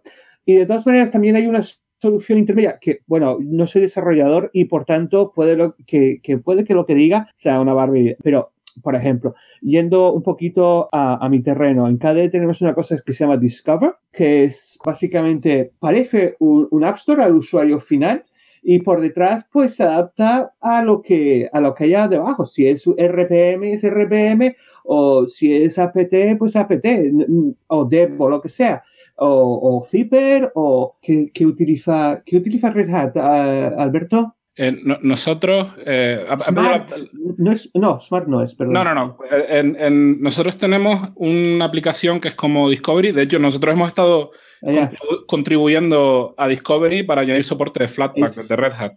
Eh, tenemos Genome Software que hace lo mismo. Tenemos el Joom. No, no quiere, decir, no, perdón, eh, me refería, perdona. A Yum, Yum, ese. Claro, Yum, que ahora es DNF. Yum eh, sí Red, pero en Fedora ahora hay una versión nueva eh, que comparte infraestructura con SUSE que se llama DNF. Sí, sí Yum, Yum lo conocía y uh, recientemente vi que habían cambiado el nombre a DNF, aunque básicamente es, es uh, muy similar. Creo que tiene más funcionalidades o algo así. La cuestión es que uh, lo que es de cara al usuario final, el usuario final normalmente no se va a meter en, la línea de comandos para poner una instrucción apt-get, lo que sea, y tal y cual, sino que va a, va a buscar, el usuario final moderno va a buscar un, un App Store. Y el App Store, pues, Alberto uh, bien ha señalado que tienen un App Store en Genome, también lo hay en KDE, por tanto, no veo ahí un problema de fragmentación porque de cara al usuario final no hay fragmentación. Ahora bien, que por detrás sea eso un coñazo total de mantener y que tal. Bueno, eso ya no me meto porque como he dicho no soy desarrollador. Puede que sea interesante que se llegue a un acuerdo y sea todo el mundo Flatpak o, o Snaps o, lo que sea no lo sé. Pero bueno, que si estamos hablando de llevar el, el, sistema al usuario final, el usuario final no tiene que ver ese espagueti de diferentes sistemas que hay por detrás. En cuanto a, la fragmentación de distribuciones que comentabas tú, Paco, bueno, es que la alternativa a eso es mucho peor. Quiero decir que precisamente por su por la naturaleza de GPL y otras licencias libres, ¿vale? No solamente se permite que la gente fragmente algo, sino que se anima a que lo haga. Y la alternativa a eso es mucho la, la alternativa a eso es un mundo donde el 98% de la población utiliza Windows. Entonces, tío, pues fragmentación, que tiene sus inconvenientes, bien, pero bienvenido sea, de verdad, ¿eh? Pues Antonio y Alberto, en primer lugar, Antonio. Bueno, en referencia a lo que acaba de decir eh, Paul sobre fomentar que la gente haga cambios y haga sus nuevas distribuciones, simplemente comentar que en, OpenSUSE tenemos la posibilidad incluso de utilizar los propios servidores de OpenSUSE para generar distribuciones basadas en OpenSUSE usando OBS y es muy, muy fácil hacer, hacer ese tipo de cosas. Y luego, eh, sobre el tema de que estabais hablando, pues eh, básicamente comentar que eh, Discover también soporta Flatpak y la idea tiene toda la pinta de que eso, que Flatpak va a ser el futuro y vas a permitir lo que ha dicho ya Paul, tener una misma interfaz para cualquier tipo de, sistema de paquetes que tenga el escritorio o incluso Flatpak. Es una cosa bastante interesante. Alberto. Sí, es por extender un, poquito, quizás eh, eh, no me expliqué del todo bien por qué creo que, o sea, lo que quise explicar es que la fragmentación es solo un problema si tú al final lo que necesitas hacer con tu ordenador no lo puedes hacer, ¿no? Entonces, esto suele tener mucho que ver para un usuario final con las aplicaciones que puede ejecutar.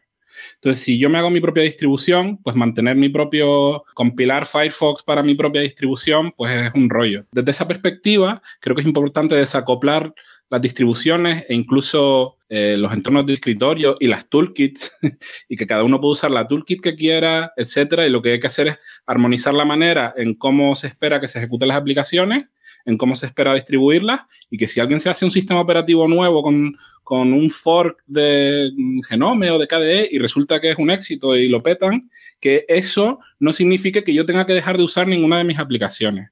Entonces, esa es una de las perspectivas. Y la otra perspectiva por la que creo que, eh, por la que dije que, que esa fragmentación ha hecho muchísimo daño, es que cuando, cuando hablas con empresas, organizaciones o incluso desarrolladores individuales, una persona que, un estudiante de informática, que piensa ahora en, oye, quiero aprender a hacer una aplicación gráfica. Pues si tiene varias alternativas, ¿no? Me la puedo hacer para Windows en .NET, la puedo hacer para Android en, bueno, Java y tal, o, o para Linux. Entonces, tú te la haces para, para Android y en, menos de un día tú solo puedes tener eh, una aplicación en el App Store, esperando a que te hagan el review y te la publiquen, ¿no? Entonces tú tienes una autonomía que con Linux nunca hemos tenido. El desarrollador de la aplicación depende de un empaquetador o tiene que aprender a ser empaquetador él mismo y depende de los tiempos en los que se actualizan los repositorios de las distribuciones, porque las aplicaciones del usuario final se integran al mismo tiempo que el kernel, que la librería de C, que, eh, y, todo, y que el Postgres SQL entonces, por eso llevan unos, unos tiempos de, por ejemplo, en el caso de Ubuntu, Fedora, seis meses, en el caso de distribuciones Enterprise, pues varios años. Eh, entonces, creo que por eso es súper importante para animar a la gente a hacer aplicaciones que saben que se van a poder ejecutar en varias distros, en varios eh, entornos de escritorio y que además una de las cosas que hizo Debian, yo creo que, que Paul, que tienes toda la razón, el, concepto de App Store lo inventaron las distros de Linux, es verdad. Y, creo que no, no, solo ese concepto lo interesante, sino que la ideología y los requisitos, en el caso específico de Debian, de, que se pusieron de cara a lo que entraba en, el repositorio, es, un valor vamos, incalculable a la hora de eh, yo deposito mi confianza en ese distribuidor para que todo lo que me llegue a través de sus canales sea libre, ¿no? Entonces, la, idea es, traspasar eso mismo, pero de una manera que funcione para los desarrolladores de aplicaciones y que sea el desarrollador de la aplicación el que, el que pueda tomar el control sobre cuándo le llegan las nuevas versiones a sus usuarios y que no tenga que testearlas en ocho distribuciones a la vez. En el caso de Flatpak, tú tienes tu framework y sabes que ese framework es el mismo que va a usar el usuario final y, uno de los problemas que hemos tenido es que hay versiones distintas de las librerías en cada distro, pues con Flatpak ese problema se soluciona, ¿no? Entonces hay una perspectiva de cara al desarrollador de la aplicación en la que el modelo tradicional eh, ha sido un, disuasorio a la hora de decir, bueno, pues me voy a hacer una aplicación para que la usen mis amigos. Pues ahora mismo en Android, en un día la están usando y en, en Linux con el modelo actual de distribuir a través de las distros, antes de Flatpak y de Snap, eh, pues tenías que esperar, pues a lo mejor meses antes de que las pudieran tener, o tenías que hacerte tu propio repo, lo cual tiene implicaciones en la seguridad de, tu equipo, porque estás delegando la integridad de todo tu sistema con que un desarrollador de una aplicación X mantenga el repositorio y no la líe con ningún paquete. ¿no? Y antes de, darle la palabra rápidamente tanto a Antonio como a Pole, que la, que la tenían solicitada, y eh, como estábamos hablando precisamente de, las nuevas maneras de distribuir eh, con respecto a Snap y a, y Flatpak, eh, pues quisiera que Marcos y Lorenzo, que están en entornos más Ubuntu y Mint, con la paquetería Snap, eh, ¿Qué futuro le, auguran para este 2018? ¿Qué podemos seguir esperando de esa nueva paquetería también, relativamente nueva de Snap, Marcos? Hombre, pues de Snap, eh, a mí lo que no me gusta es que para bajar un programa tengas que bajar 100, eh, megas o 200 megas cuando lo tienes en, en instalable.dev por un mega. Entonces, bueno, eso es lo que más me retrae a priori pero claro, aparte tiene las ventajas de que ¿por qué ocupa tanto? Pues porque te lleva todas las dependencias y, y sobre todo me gusta de Snap una cosa que es em, que se autoactualiza solo, es decir, tú lo instalas y te olvidas de él. Algo que hoy en día mm, nos da muchísimo trabajo, que es el mantenimiento.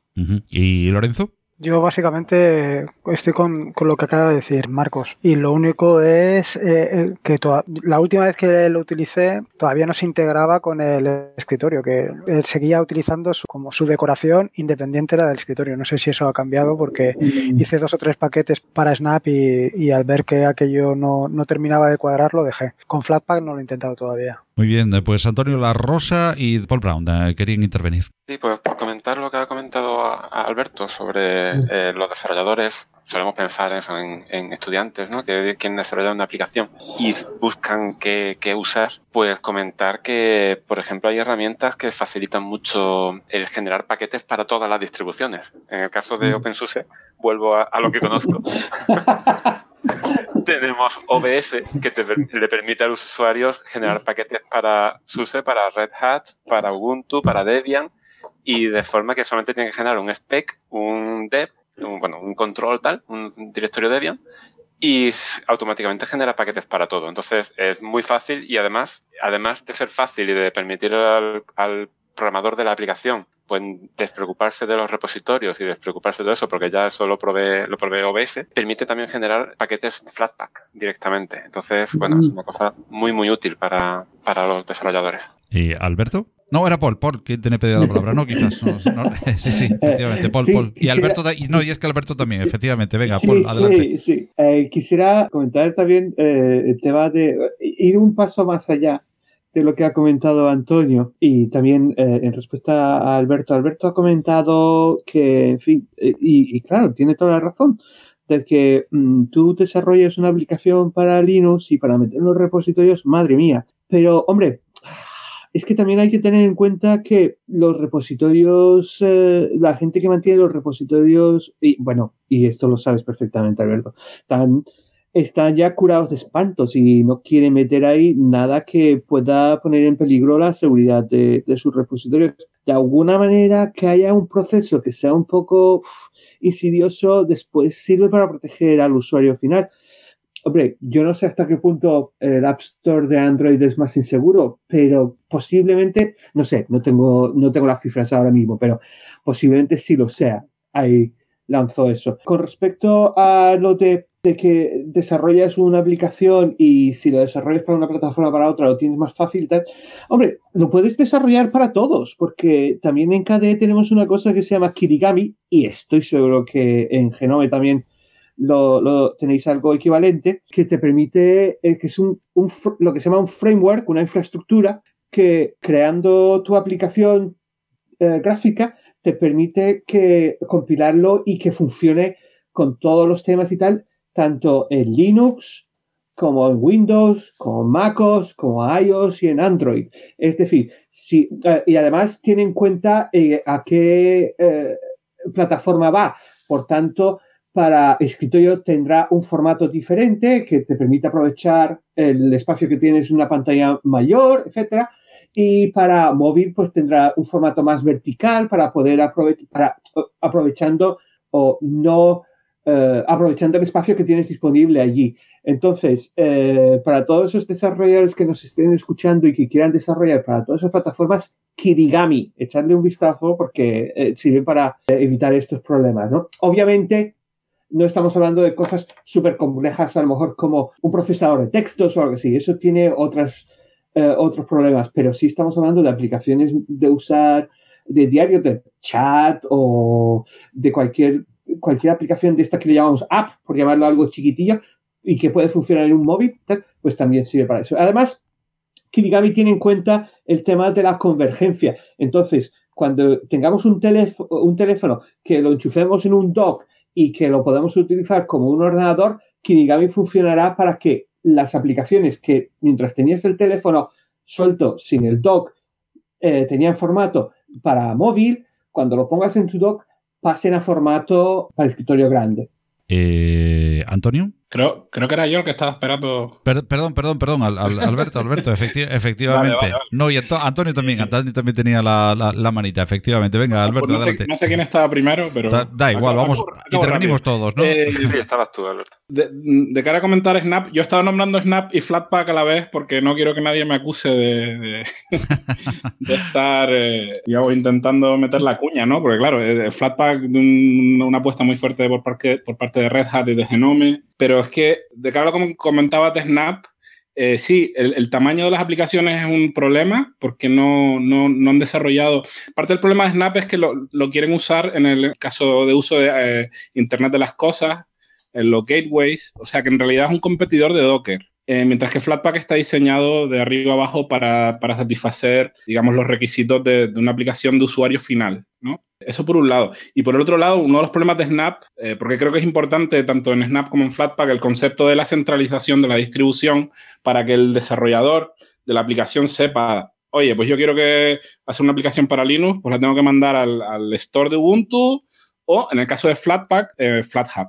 En el caso de Ubuntu, claro, el tema es que el store de Ubuntu es software privativo que se ejecuta en unos servidores que no están, eh, digamos, auditados por la comunidad y, eso, desde mi punto de vista, es problemático, ¿no? Y, creo que FlatHub resuelve ese problema de, tener un, punto neutral que de momento lo estamos promoviendo desde la Fundación Genome, pero que eventualmente nos gustaría que fuera eh, un punto neutro donde desarrolladores de aplicaciones TQT, KDE, GTK, Genome, eh, o, Blender o lo que sea, que se sientan eh, en, un sitio donde no, digamos, no, no, haya conflicto de intereses, ¿no? Y que además el, software que te sirve eh, tus aplicaciones está auditado, que veas que es seguro, etcétera, ¿no? Eso para mí es otra de las digamos, desventajas de Snap que, me parecen preocupantes. ¿no?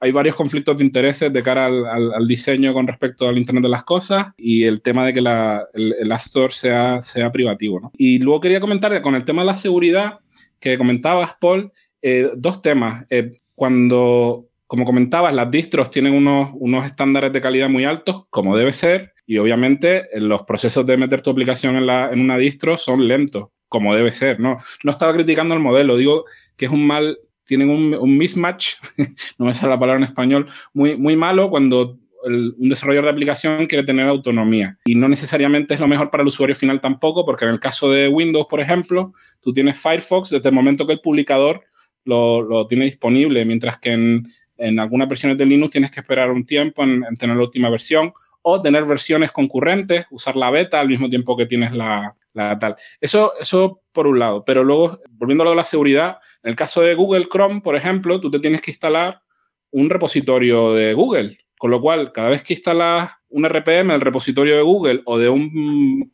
un PPA de Ubuntu, eh, se ejecuta un script de shell como root. Sí, una pesadilla, una pesadilla total. Claro, desde cara a la seguridad, eh, o sea, si se compromete a algo en algún punto, aunque el, desarrollador de la aplicación sea el mejor tío del mundo, como alguien consiga sus claves para acceder a su PPA, mm. eh, tienes un agujero de seguridad muy, muy, muy amplio. entonces, ese es uno de los problemas de seguridad de cara a cómo desacoplamos a las, aplicaciones. Si, segundo, si seguimos usando DEPs o RPM, ese es un problema. Y luego el otro problema es el entorno de ejecución, que es otra de las ventajas de Flatpak, que, tiene abre la puerta, no todas las aplicaciones están en el sandbox, pero abre la puerta a ejecutar todas las aplicaciones dentro de un sandbox. Y que tu aplicación no pueda ver ni tu sistema de ficheros, ni, si, ni siquiera tener acceso a la red si la aplicación no lo, no lo requiere y que además esa auditoría de las aplicaciones que entran se haga desde la comunidad, ¿no? Entonces creo, creo que tienen estos conceptos tienen eh, muchísimas cosas interesantes y es un cambio que, que sí que va a ayudar a crear un ecosistema más vibrante. Más luego, el hecho de centralizar te permite le permite al usuario, al desarrollador, perdón, de, por ejemplo, de GIMP, decir, oye, pues yo voy a cobrar pues dos dólares por año de suscripción si quieres usar GIMP desde FlatHub. Pongo un ejemplo, ¿no? Sigue siendo libre, te los puedes siguiendo descargar, ver el código, compilarlo tú mismo gratuitamente. Eh, pero esta es mi manera como yo he decidido ganarme la vida haciendo GIMP. Eh, digo GIMP. Y creo que esto es un modelo muy interesante para que aplicaciones como GIMP, Inkscape u otras puedan tener un soporte financiero que les permitan realmente competir con las privativas. Pero para eso tenemos que, traernos a los usuarios al escritorio Linux y que estén usando eh, una solución como, Flatpak y, FlatHub. ¿no? Antonio y Marcos eh, también eh, quería después intervenir. Adelante, Antonio. no, la verdad es que hemos cambiado un poco de tema, entonces ya no, no viene tan a cuento lo que, lo que iba a comentar. Bueno, pero podemos, podemos retomar, no te preocupes, Antonio, si, si quieres comentarnos algo, puntualizar algo de lo anterior. Era una duda, básicamente, porque alguien, creo que fue Marcos, no estoy seguro, eh, comentó antes que las aplicaciones de Snap se actualizan automáticamente. ¿Es posible? Eh, sí, correcto. Eh, a ver, automáticamente, cuando el desarrollador la suba, automáticamente la baja de la string y queda ahí está. Incluso Snap tiene una opción que tú le dices un repositorio de GitHub y automáticamente, en cuanto tú subas un commit a GitHub, automáticamente la y la dispone en la tienda. Una tienda que, por cierto, Alberto, eh, puedes instalar tu propia tienda donde quieras, en tu propio servidor, ¿vale? Es libre. Está en GitHub también la tienda de Snap.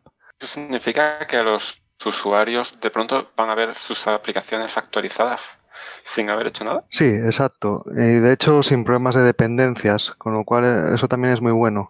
Sí, es bueno, pero hay usuarios que seguramente no querrán que les cambie la interfaz, por ejemplo, y cosas así. No sé, bueno, se podrá em, está, está, más, está más pensado ese tema de, de poder actualizar, auto actualizar la aplicación más bien para Internet de las cosas. Es decir, pues que tú ah, tengas un router con un Ubuntu Core en el que tú estás una aplicación Snap y que si hay una vulnerabilidad, automáticamente el router reciba una actualización de esa versión del software. Aparte, tú puedes siempre revertir, ¿vale? Sí, siempre tienes la posibilidad de revertir la versión si quieres. Bueno, pues. Pero bueno, eh, a ver, yo no soy desarrollador de Snap, ni he hecho nada con Snap. He ido a alguna conferencia de Martin Wimpress o Alan Pop, y bueno, sé un poquitín de, de Snap, pero muy poco, ¿vale? Tampoco soy un experto en Snap.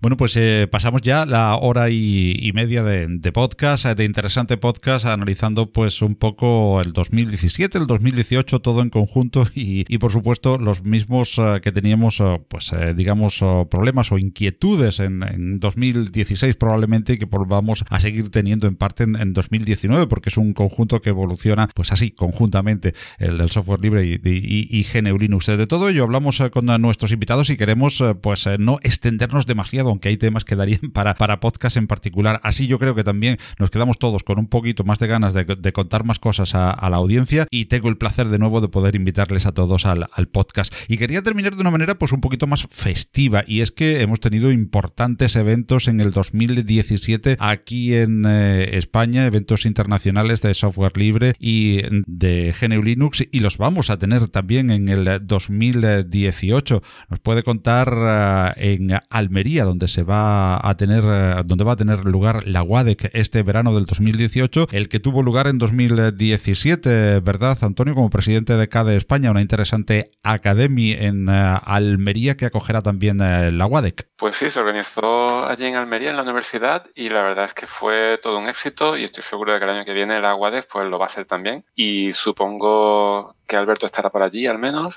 y nos veremos por allí, imagino. Porque yo soy de CADE, yo soy de cadet, pero también pienso ir. Pero estás ahí, estás ahí al lado y habrán charlas de Flatpak y otras charlas relevantes para la comunidad KDE. Estaremos encantados de recibirte. Como a mí me han recibido en la Academy siempre con los brazos abiertos. Y antes de, hablar con Alberto de, la próxima WADEC, vamos a hablar de todavía un evento que nos coge más cerca en el tiempo. En, Gijón, también aquí en, España. Y en abril tenemos la Ubucon eh, Europa 2018. Marcos, eh, que está en el equipo organizador y que con toda la ilusión del mundo han conseguido traer hasta tierras españolas eh, pues este, este importante evento de la comunidad de la distro de, Ubuntu, ¿verdad, Marcos? Sí, sí, estamos trabajando muy duro. Todos, esto está siendo más trabajo del que pensábamos. Estamos muy emocionados, estamos muy emocionados de ver la respuesta de todo el mundo apuntándose, todo el mundo interesado. Y la verdad es que, bueno, esperamos poner el listón muy, eh, muy alto y hacer un buen trabajo. Bueno, pues eh, nos puedes ir adelantando algo de lo que, bueno, no, no, no te digo que ya hablaremos en podcast, ya, ya comentábamos que seguiremos como siempre la UADEC, Ubucon y todos los eventos y iremos hablando en sucesivos eh, podcasts a medida que se acerque el mes de abril, pero nos puedes ir comentando algo de, los números eh, que ya barajáis, eh, los eventos que se, van barajando de manera resumida, Marcos? no, no puedo, es secreto de sumario. es pues estamos aún cerrando, estamos a punto de cerrar esta semana los eventos ya sociales, que es de lo que me encargo yo personalmente por vivir aquí en esta ciudad, entonces estamos ya cerrándolos, estamos dando pequeños em, comunicados en Telegram, en el canal de Telegram, en Twitter, en Facebook, de las charlas que se van a dar, de los eventos que se van a dar, de descuentos. Eh, estamos muy felices, gracias al ayuntamiento, que eh, la oficina de congresos de Gijón nos ha conseguido descuentos del 35% para Grenfe, del 25% para Alsa, posiblemente consigamos uno para Iberia. Entonces, bueno, estamos impresionados, impresionados de, la respuesta. Eh, ahora mismo eh, recomiendo que la gente que quiera venir a la Ubuncon se apunte, se registre, que es gratis, la Ubuncon es gratuita, y, pero que se registre, porque estamos teniendo tanto, tanta gente apuntada que vamos a tener que cerrar las salas solo para los que se registren. Y luego, si quedan huecos, podrá entrar gente sin registrar. Pero por eso que no venga nadie sin registrar, por favor. Que no quiero que hagan todo el viaje para luego no poder entrar en, en, las, salas de conferencia. Paul estaba apuntando que dieses el, enlace, el enlace para... Eh. Ah, el enlace, sí, eh, bueno, es muy fácil. ubucon, v u c o n e y ahí tendrán toda la información. También estamos ahora mismo aceptando conferencias, con lo cual si alguien quiere dar una conferencia, eh, preferiblemente Ubuntu eh, o de software libre, eh, pues tiene las puertas abiertas. además aceptamos, ojo, tanto pueden ser conferencias tradicionales, pueden ser talleres o pueden ser también podcasts. Sí, es decir, eh, alguien puede dar un podcast que es muy guapo poner eh, como la radio, ¿no? Ver la cara de la persona, ver cómo es en vivo, eso. Ahí lo tenemos pendiente, ahí lo tenemos pendiente el, directo desde la, desde la UCOM, ojalá que sí. Pues eh, Alberto, WADEC, la comunidad Genome Internacional, también se reúne este año en Almería en el verano del 2018. Efectivamente, no, no me quiero atrever a, a dar fechas porque hasta que no esté todo firmado con sangre, con, la universidad, no, no, no, quiero dar fechas, pero en algún punto de julio creo que, va a ser. Ya, si hacemos otro podcast y me vuelves a invitar, Sí, por supuesto. Eh, me confirmaré las fechas. Pero sí, va a ser en Almería. Vamos a, seguir los pasos de KDE y, vamos, seguro, seguro que lo hacen genial, me consta, de tanto de la PyCon España como de, la Academy, de que es un sitio estupendo para, para, para todos los frikis de, de, Genome, como lo ha sido para, para los demás. Y, y, nada, pues muchísimas ganas de, de que sea ya. me va a tocar a mí buscar a los sponsors, así que ahora que me he reincorporado después de la baja paternal, pues tengo que ponerme ahí a, a buscar dineros para, para, que, para poder pagarlo todo y que funcione todo de maravilla. Cargadito, el 2018 afortunadamente pues también en tierras españolas de eventos internacionales y también de los nacionales, eh, porque Academy Nacional sigue, por supuesto, después eh, del éxito del internacional eh, también este año y se repetirá. Tenemos a Antonio La Rosa, precisamente, al presidente de, de, de CADE España, que, que nos pide la palabra. Sí, por eso, pues comentar que también tendremos la Academy ES, la versión española de la Academy. Lo que pasa es que todavía no tenemos lugar. Entonces, eso todavía no puedo comentar dónde va a ser ni cuándo, pero bueno, la idea es que la tendremos este año seguro. Entonces, estar atentos en la página, que estará por ahí. Y en cualquier caso, siempre está la Academia Internacional, que va a ser en, en Viena, pilla un poquito más lejos, pero quien quiera ir, pues del 11 al 17 de agosto tenemos por allí también. Por supuesto que en, Compilando Podcast iremos informando puntualmente eh, si uh, nuestros invitados también uh, quieren compartirlo con, con todos nosotros, que estamos seguros de que sí, pues estar juntos hablando de tanto de Academy en la versión española como la internacional, por supuesto de ese gran evento de la WADEC internacional aquí en, en Almería, en tierras españolas, de esa Ubucon en el mes de abril y por supuesto también con los amigos que oyen este podcast, que son muchísimos desde América Latina y el Caribe, con Ubucon en América Latina y con los diferentes eventos que, que allí se realicen. Paul, pedía la palabra. Sí, quisiera hablar de, bueno, quisiera mencionar también otro evento que se va a celebrar aquí en Málaga, se lleva ya varios años celebrando, que se llama Open South Code. Esto lo conocerá también Antonio, porque los dos hemos participado en él, que normalmente se celebra en la térmica. Y este año va a ser, eh, en la web pone del el 1 y el 2 de junio. Mm, sí, estuve hablando con David y, va, a desdoblarse este año en dos, en dos jornadas o por lo menos en jornada y media. Sí, entonces esa es otra. Quiero decir, claro, es muy local, pero bueno, es otro evento donde se va a hablar de software y hardware libre y de todo lo que implica. Sí, yo voy a coger la mochila este año y me voy a recorrer toda España de evento en evento. ¿eh? Esto promete.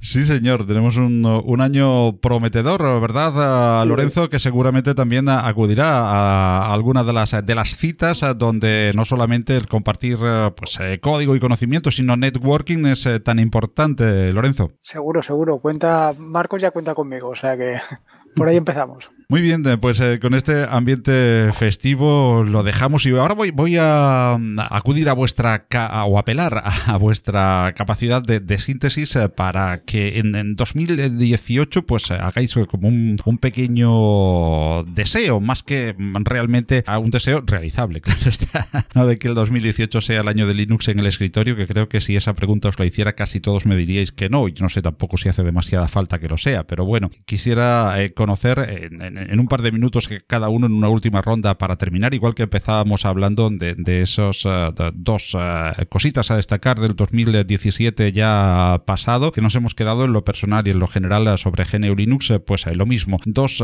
deseos, digamos, que realizables o que veamos que se pueden llevar a cabo, que nos pueden ilusionar en este 2018 a nivel personal, digamos, de nuestra distro, de nuestro ambiente más cercano con respecto al software libre y a GNU Linux y también con respecto al mundo en general eh, del software libre y de, Linux, de GNU Linux. Y lo hacemos pues en el mismo orden que lo hacíamos al principio, tal como me aparece en, la sala Jix y Marcos. Bueno, pues yo sobre mi distro favorita, pues que quite todos los errores que suele tener, que suele tener pequeños errores en cada release y que por fin eh, sea 100% perfecta. Y otro deseo, pues, eh, respecto a las comunidades, eh, que nos llevemos mejor entre todos, que al final parece que siempre nos estamos tirando los trastos y la verdad que eso cansa mucho. Somos todos hermanos y debemos empujar todos por el mismo carro.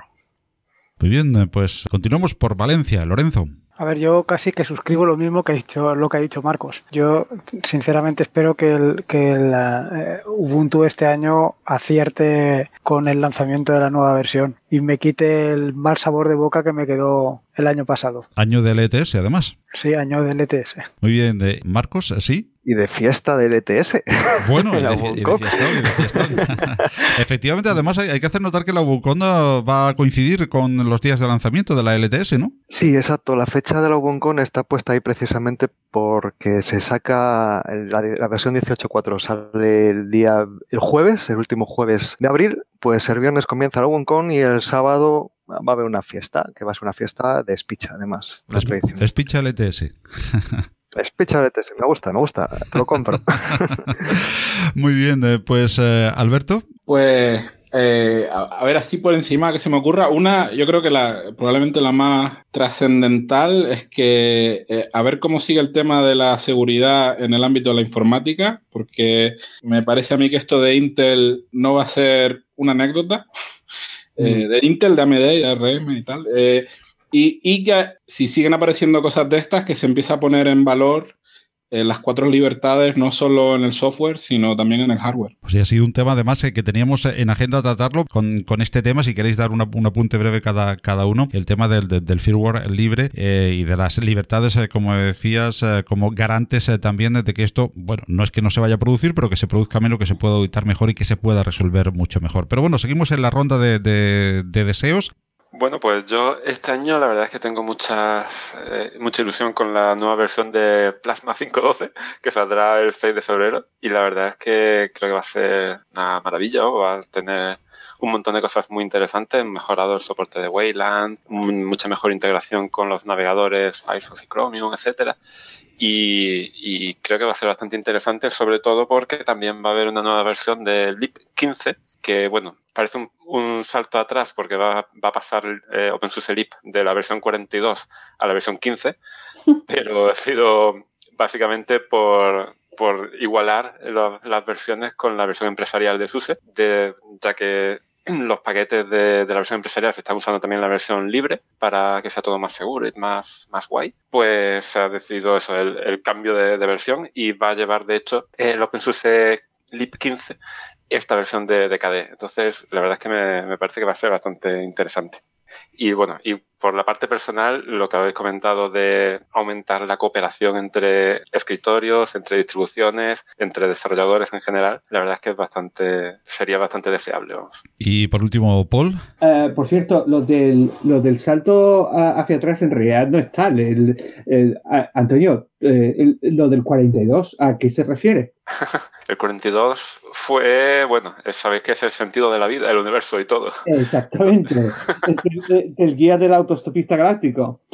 Sí, sí, o sea, no es que lleve 42 ni nada por el estilo. 42 versiones de, de OpenSUSE. Bueno, yo quiero hacer tres deseos. Uh, uno de ellos es que se deje de darle nombres tan, tan, tan chulos a, a las cagadas de la, de la gente que hace software y hardware propietario, ¿no? Porque hablar de Spectre y Meltdown y todo esto suena como si fuese algo, oh, en realidad los nombres deberían ser algo así como, eh, o sea, suenan a, película de ciencia ficción distópica y todo eso. Nombre más preciso sería los de Intel son unos chapuzas y los de Intel son unos chorizos, básicamente, porque eh, es lo que ha pasado. Son unos chapuzas porque han dejado que se mantenga y, son unos chorizos porque los sabían desde hace años y sin embargo han seguido vendiéndonos chips defectuosos. De hecho, sabemos que el CEO de Intel vendió muchos de sus stocks justo antes de que saltase la noticia, por tanto, él ya lo sabía. Entonces, si dejamos de darle nombres, nombres tan chulos a eso, ya podríamos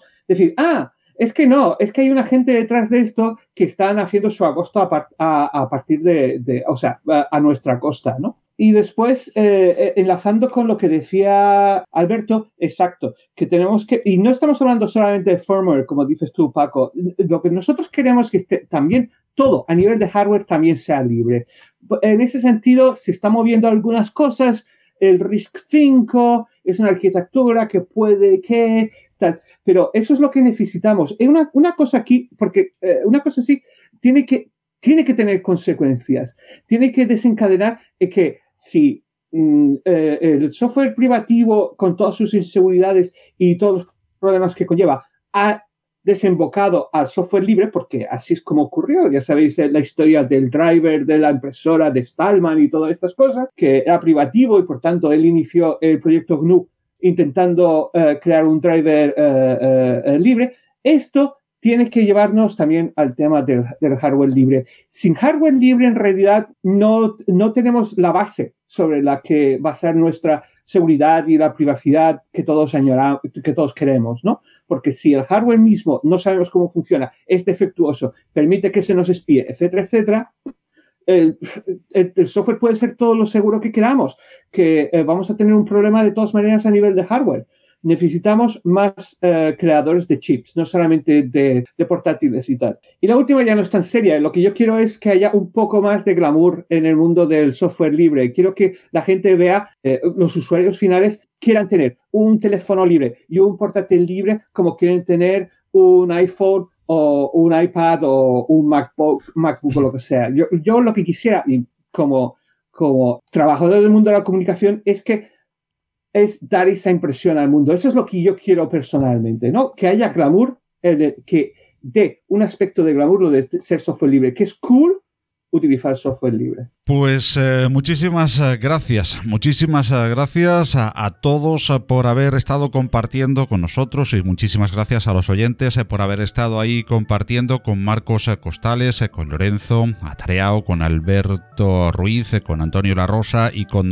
Paul Brown. Es de podcast, de Compilando Podcast, que en esta segunda edición del 2018 pues pretendía con estos ilustres invitados el hacerles partícipes de lo que ha sido para nosotros un pequeño resumen del 2017 y de las ilusiones que tenemos puesto en nuestro sistema operativo preferido, GNU Linux, y nuestro tipo y filosofía de software preferido, el software libre para el venidero 2018. Marcos, Lorenzo, Alberto, Antonio, Paul, muchísimas gracias por acudir a la llamada de Compilando Podcast. Esperemos que hayáis quedado todavía con ganas de contarnos muchas más cosas más y poder repetir en futuras ocasiones la experiencia individualmente y colectivamente en eh, comunicación con todos los oyentes de Compilando Podcast para hablar de esto que tanto nos gusta y nos apasiona. Y a todos ustedes, los que nos han estado oyendo, con las gracias a nuestros invitados, las gracias por haber estado oyéndonos, amigas y amigos del software libre, quiero concluir esta edición también, pues como concluyo todas las de Compilando Podcast, diciendo que en este 2018 disfruten también de mucho y de buen software libre. Que a verlo, haylo, lo hay, seguro. Gracias a todos, gracias a nuestros invitados y gracias por haber estado ahí compartiendo este tiempo de podcast. Gracias a ti. Gracias, hasta Gracias, luego. Paco, hasta luego. Hasta luego a todos, muchas gracias.